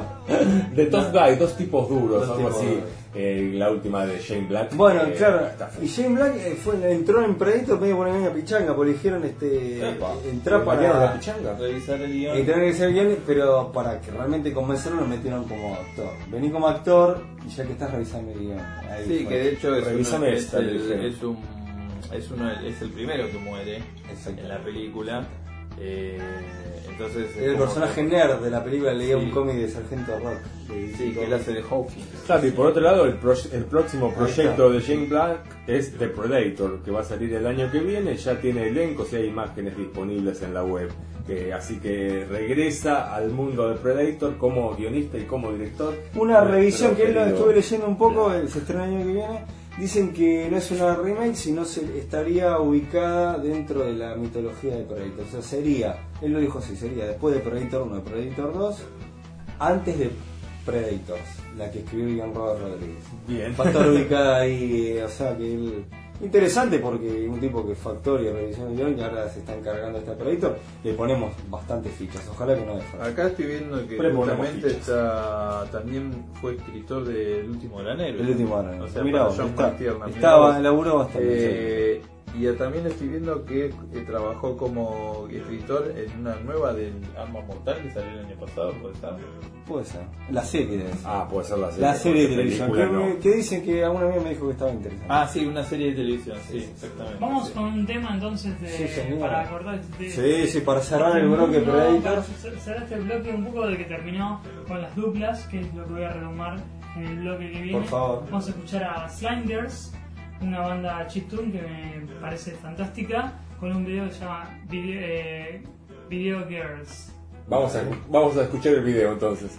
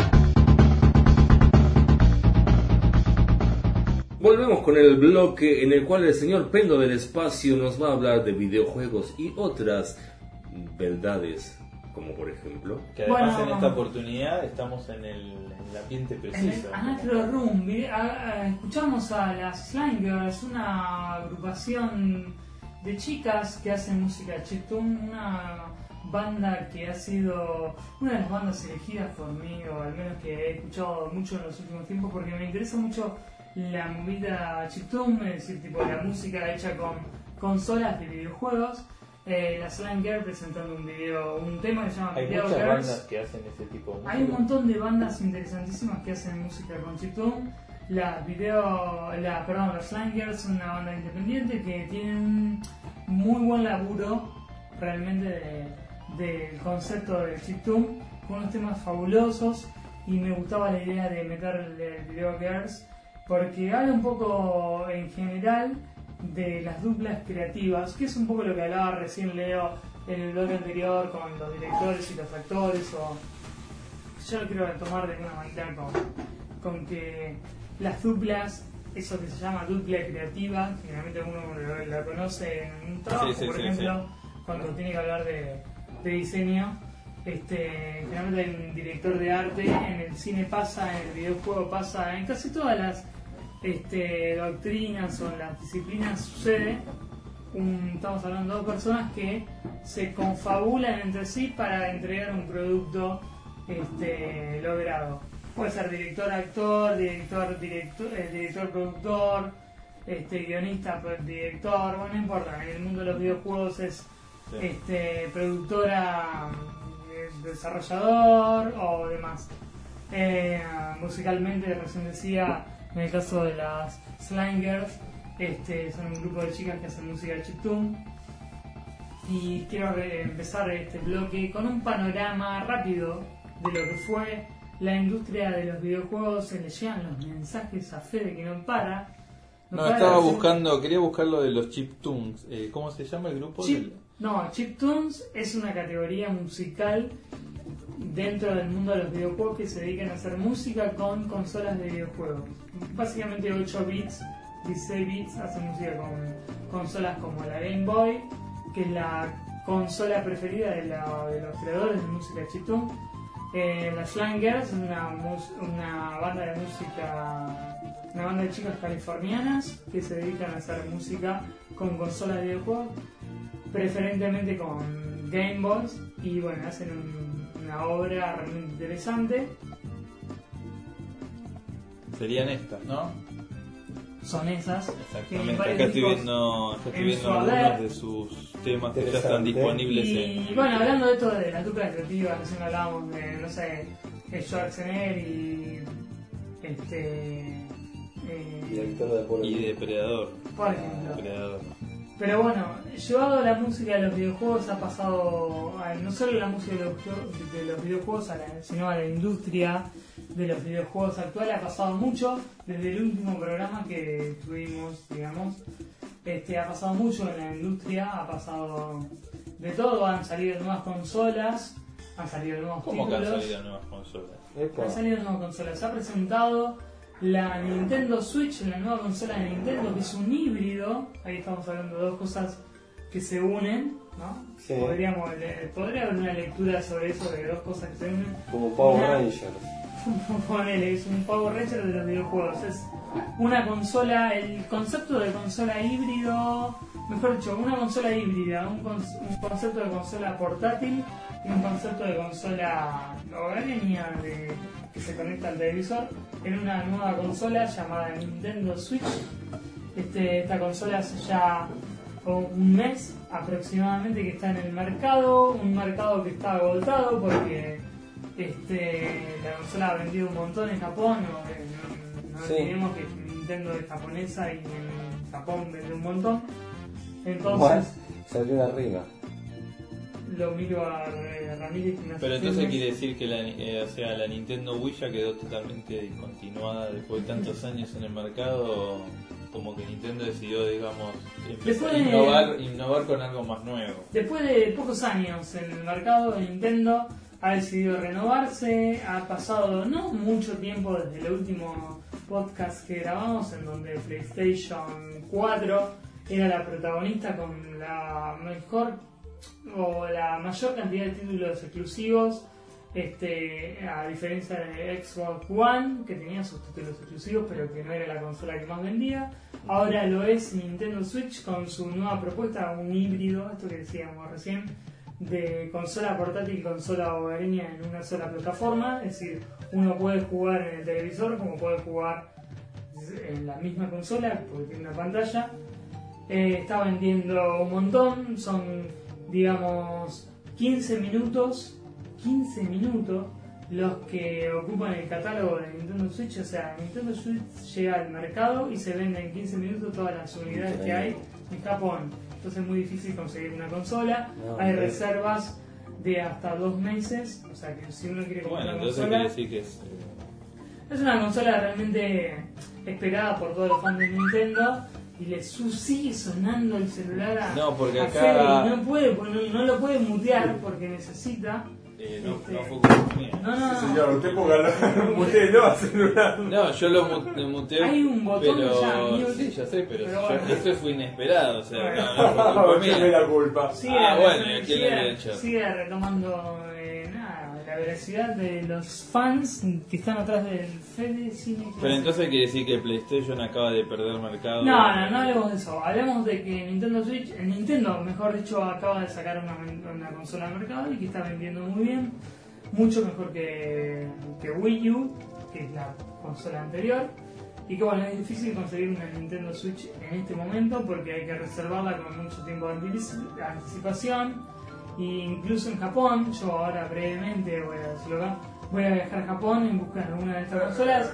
Quizás no la consiga, pero voy a dar en este bloque alternativas a la compra de la Nintendo Switch para aquel que no sabe qué consola comprar en el 2017, el año que nos ocupa, consola que digamos eh, debe comprar o quiere comprar, adquirir. aquel aficionado a los videojuegos que todavía no tiene una consola de actual generación, se está preguntando qué consola comprar. Yo, por alguna cosa así como eh, casi, digamos, subjetiva, les recomiendo que, obviamente, si lo consiguen una Nintendo Switch, Romántica sería el tema. Una decisión suya. Consola, Sí, consola, corazón. consola No, rara por lo que veo en la imagen, no. eh, ¿cómo Fede? Que es una consola que el diseño es bastante raro por lo que veo. Es un diseño hermoso. Eh, prácticamente hasta tiene su, su propia pantallita. Claro, justamente es el híbrido entre y además la consola. Además la consola, los, los joysticks se pueden acoplar a la pantalla Sí. como si fuera una Bueno, la de consola. Nintendo Switch fue presentada en el pasado Buenísimo. E3, en el Eh, junio del loco. 2017. Muy buena idea. Perdón, el, de- el pasado 3, ya en 2016, ahora viene el nuevo 3 en el 2017, junio y julio. Eh, la consola fue presentada en ese momento y fue, digamos, habilitada para la compra hace un par de meses, en el que se agotaron prácticamente. Uno no, casi es muy difícil conseguir una Nintendo Switch. Se consiguen, pero a precios eh, sobrevaluados, obviamente porque hay un poco de- Pero ¿y por qué Nintendo no fue, siguió fabricando más unidades y se veía que eran, ¿para qué lo deja, Bueno, porque digamos, justamente es un poco de mercado, es Ah. un estudio de mercado, digamos. está jugando con el mercado sabiendo que la consola Sí, es una decisión de, es una estrategia de mercado. Entonces, eh, si alguno de ustedes quiere comprar una consola en este 2017, yo le recomiendo, obviamente, si Sí. consigue una Nintendo Switch, es una consola eh, que está bueno tener porque tiene un montón de particularidades copadas, como por ejemplo esto de la portabilidad, por ser una consola, un híbrido entre consola portátil y consola hogareña que se puede conectar a un televisor eh, con prestaciones HD o prestaciones 4K. A un talent. Eh, o a 1080 al menos, en una resolución en 1080p, Se pueden jugar juegos como, por ejemplo, el nuevo Legend of Zelda, eh, Breath of the Wild, el, aliento de lo salvaje, que es el nuevo título emblemático y lo que más ha vendido de Nintendo. Pero si aún si no consiguen esa consola y a diferencia de la PlayStation Pro, que es la, la consola, la PlayStation 4 Pro, que es la consola, la versión digamos Mejorada de la mejorada la- así es, mejorada de la PlayStation 4 con resolución 4K y demás, pueden conseguir que se acaba de lanzar en Argentina, irónicamente, después de mucho tiempo, la Xbox One S, o sea, con S, que es una versión mejorada, slim, de la Xbox One normal, que es mucho más pequeña, que tiene más capacidad de almacenaje que tiene una resolución nativa de 4K, lo cual lo hacen en una, una propuesta más que interesante. Bueno, pero todo eso es lo que ha pasado en estos tiempos que no hemos grabado un podcast de la Club. interesante. En el mundo de los videojuegos han pasado estas cosas. Han- se ha lanzado la Nintendo Switch, se ha lanzado Ahora estoy la viendo en imágenes que la Nintendo One, Switch eh, tiene tanto los joysticks eh, grises como la consola como de colores. Ujú. De do- dos colores Es exactamente. una variante, tiene una variante. Joy-Cons, que son los nuevos controles de la Nintendo Switch, que vienen en dos variantes, una con colores neón, entre azul y rojo neónicos, y la gris La gris tradicional sí, de la típica. Eh, la Xbox One S, que es una versión stream, como recién decía, con este, 4K nativos, que es una consola blanca, muy interesante en cuanto a diseño, creo que es uno de los diseños más lindos de las últimas generaciones de consola. Eh, y que, bueno, estamos hablando de Xbox, que ha tenido sus fallos en el mercado, no es una consola que preferentemente, a mi parecer, este, sea digna de mención, pero en este caso lo es porque trae un cuadro nativo que es más barata que la PlayStation 4 Pro. Bien. Es interesante, se puede elegir. Aún así, el mundo de los videojuegos ha pasado de todo. Recién hablábamos de la dualidad, esto de, de, no sé, de las duplas creativas, entre comillas, entre Sí. directores y demás. En el mundo de los videojuegos pasa de la misma forma, es decir, tipo compañía eh, o desarrollador que se unen a, títulos emblemáticos para lanzar un juego este, digno de mención o digno de comprar o una consola que viene con un catálogo exclusivo. Eh, y bueno, la verdad es que es hora de recomendar esto que lo decía recién, si tienen la posibilidad de comprar Nintendo Switch para aquellos que les gustan, por ejemplo, juegos como el Zelda, el nuevo Zelda es realmente increíble y es lo que pueden conseguir como nuevo. Y si no, pensé a la, a la compra de la Xbox One S, que no me parece un mal título, más allá de que algunos dicen que no tiene exclusivas. Xbox Microsoft sigue teniendo algunas exclusivas interesantes. Eh, parece una consola digna de mención, sobre todo por ese color blanco que tiene. Los- el joystick de la One es un joystick este, compatible con, con los juegos de PC, es un tamaño menor, la, la verdad es realmente funcional y bonito. Eh, y están todos muy callados, yo creo, en ver qué opinan. Pero entonces de todas de todas estas novedades vos recomendás más esperar hasta que la Nintendo Switch aparezca, digamos, digamos, haya más unidades en el mercado y esperar más La esa Nintendo consola Switch que en Argentina tiene un precio casi igual que una PlayStation Pro, una PlayStation 4 Pro o una Xbox One S, casi salen lo mismo.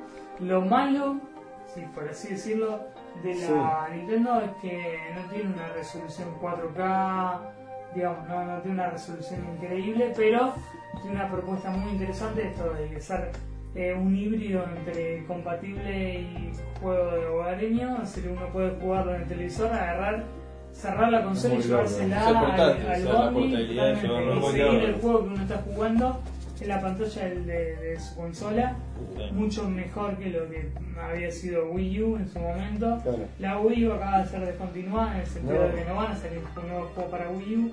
El último que salió fue el Nintendo, el perdón, el Zelda Link eh, Breath of the Wild, que recién hablaba de que salió también. Este, en- Zelda. Sí, Zelda El juego favorito de Robin Williams. Salió también, claro, salió también en, en- en esto, en la, en la Switch. pero bueno, ellos tenían una Wii U, podían comprarlo. Pero bueno, como alternativa, si no pueden comprar y si no les gusta Nintendo, yo diría, yo personalmente, que se atinen a una Xbox One S porque tiene una versión muy linda de consola, estéticamente es genial, a un precio bastante accesible, con un diseño inmejorable, los joysticks son funcionales con aquellos que tienen cuentas en Steam para jugar juegos en PC. Este, y bueno, aquellos que deciden ser Sonyers de naturaleza, o sea, jugar juegos de Sony PlayStation, creo que la versión mejorada es la PlayStation 4 Pro y la de otra, digamos, es la. Pero es un poco más cara, eh, así que. Esas son mis recomendaciones de títulos de, mejor dicho, de consolas que han salido en estos tiempos que no hemos grabado. milenios. En cuanto a juegos, yo creo que no sé si da para hablarlo en el bloque de la semana que viene, no sé si tenemos tiempo, Seba, usted me dirá. Usted me, me parece que sí podemos dejarlo para el bloque. Sí, sí. Bueno, para la semana que viene. voy a tirar para algunos el próximo títulos. programa. Para el próximo programa. Algunos títulos que realmente valen la pena jugar, que no solo son exclusivas de consolas, sino que son de algunos títulos independientes que vale la pena estar al tanto porque son inmejorables y alucin- realmente alucinantes.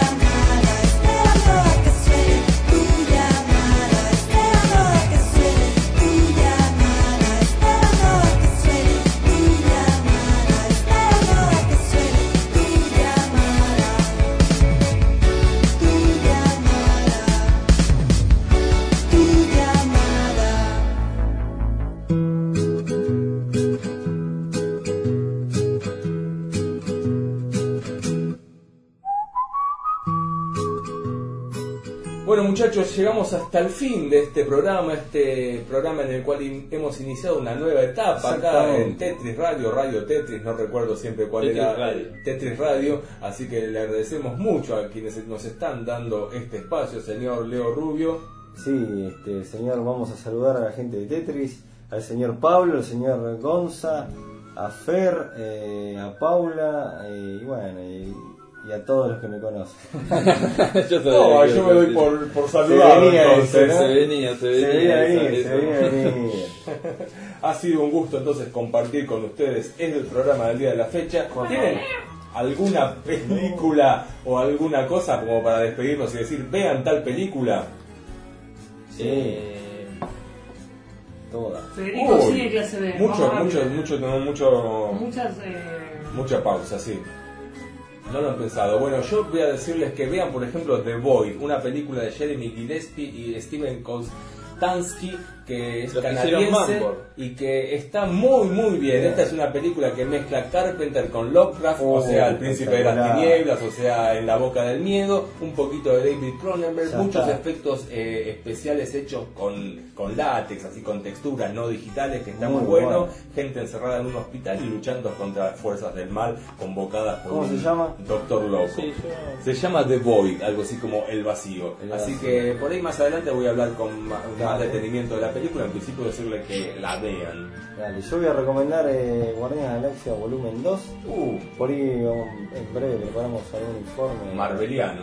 hablando de la 1 y la 2 o, la- o de la 2 este, este, muy divertida respeta el espíritu de la primera duplica eh, esa misma temática mete muchos actores grosos lo tenemos acá Russell así que este, muy disfrutable te, te matás de risa buena música tiene momentos boberos así que este, la verdad que es una buena apuesta sigue este, dando de hablar. No hay tanto cameo con. que me parece- no me parece mal, ¿eh? con, con esto de las de la mega saga estas de Marvel. Es una película un poco más que se hace a un costadito y está bien, está bien. Porque en la primera sí había links, este, no, en esta no hay, no hay tanto, hay hay este, escenas post son cinco, en una sí hay algo para que se viene para, para este nuevo este universo fílmico de Marvel, porque después de Infinity War la- este, se termina una etapa y va a arrancar algo nuevo con las Marvel Cinematic. Así que no, no, mírenla que es una fiesta. Es una fiesta. Esa, que es la definición de Guardianes de la. Galaxia Volumen 2 es una fiesta. Yo quiero recomendar para aquellos que tienen Netflix, aquellos que les A gustan ver. el melodrama o las historias de amor o la, Ah, mira. la novela llevada a la, la unión Usted cinematográfica. le describe.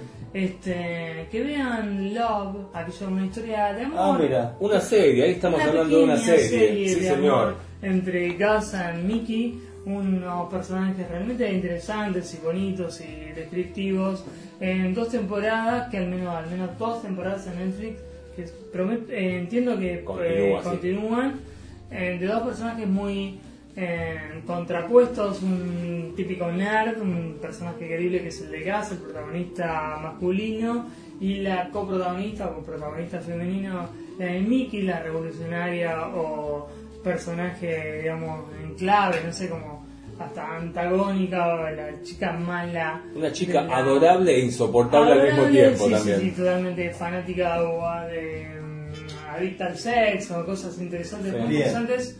Eh, realmente Una chica que te rompe el corazón y te lo mastica y te lo arroja a los Bueno, pies y vos muchas- seguís igual atrás de ella. También hay, hay una, una búsqueda cinematográfica interesante, sobre todo en las citas que se dan en, en esta serie llamada eh, Love, sobre todo en- sobre el mundo cinematográfico, es decir, el, el protagonista Gus Sí. es un tipo que le gustan mucho las películas y las nombra en cada uno de sus capítulos, nombra alguna Buenísimo. interesante, la verdad que me gustó mucho. Hay un- una referencia que es muy linda en, en Love, que es la siguiente, que me gustó mucho, que dice, en el universo Friends existe, eh, de la serie Friends, existe la película Duro de Matar, es decir, ellos eh, ven Duro de Matar, son fanáticos de Duro de Matar. Y unas temporadas después claro. aparece Bruce Willis como personaje, que interpreta al padre de una de las novias de Ross. Y nadie dice, no- oh, es Bruce. Willis, o sea, Claro, lo ¿qué lógico hubiera sido que, aunque sea, le digan, vos sos re parecido a nuestro ídolo, es Bruce Willis. Aparte tienen una idea muy genial de, de, digamos, ¿qué pasa si hacemos, los, los protagonistas se preguntan, ¿qué pasa si hacemos bandas sonoras para aquellas películas que no han tenido éxito, que no han tenido su Sí, propia sí. banda sonora? Entonces Muy hacen bueno. Es un grupito de amigos que se junta a comedia a hacer canciones para películas Claro. que no tienen canción. que no tienen banda sonora, o sea, no tienen la Canción, claro. canciones, Sí, sí. Entonces, la, la verdad es interesante. Hay una sobre Carlitos Way. Sí, claro, sí, sí, hay varios. Está, Así está que bueno. sí, está muy bien. La- el, el Paul Russo, o sea, el que hace de Gas, es además uno de los creadores y escritores habituales de la serie. Y el productor general es Jude Apatow. Jude Apatow, que además también trabaja como, Garantía como de plus y a, y a tener en cuenta y todo. ¿no? ah, se, se me va a generar una cuestión acá, trabaja la hija de, de Julia Roberts, Sí. es muy pequeña, pero hace un personaje que es bastante interesante que dentro de unos De años niña actriz hace. va a dar que hablar. Sí, sí. Bien, bien, y la bien. actriz, la- el personaje de Mickey es Gillian Jacobs, que también está metiendo cada tanto un par de protagónicos en el cine, pero va un poquito más de a poco. Recomendable. Bien, bien ahí. Muchas gracias. Y bueno, entonces esto ha sido todo por hoy. Nos vemos en el próximo programa. Dale. Gracias amigos por escucharnos. Gracias. No Gracias. somos nadie. sin Cualquier cosa nos escuchan en ebooks también. Nos Obvio. escuchan los programas anteriores también. Así es. Sí, señor. Adiós. Chao. Hola Leo.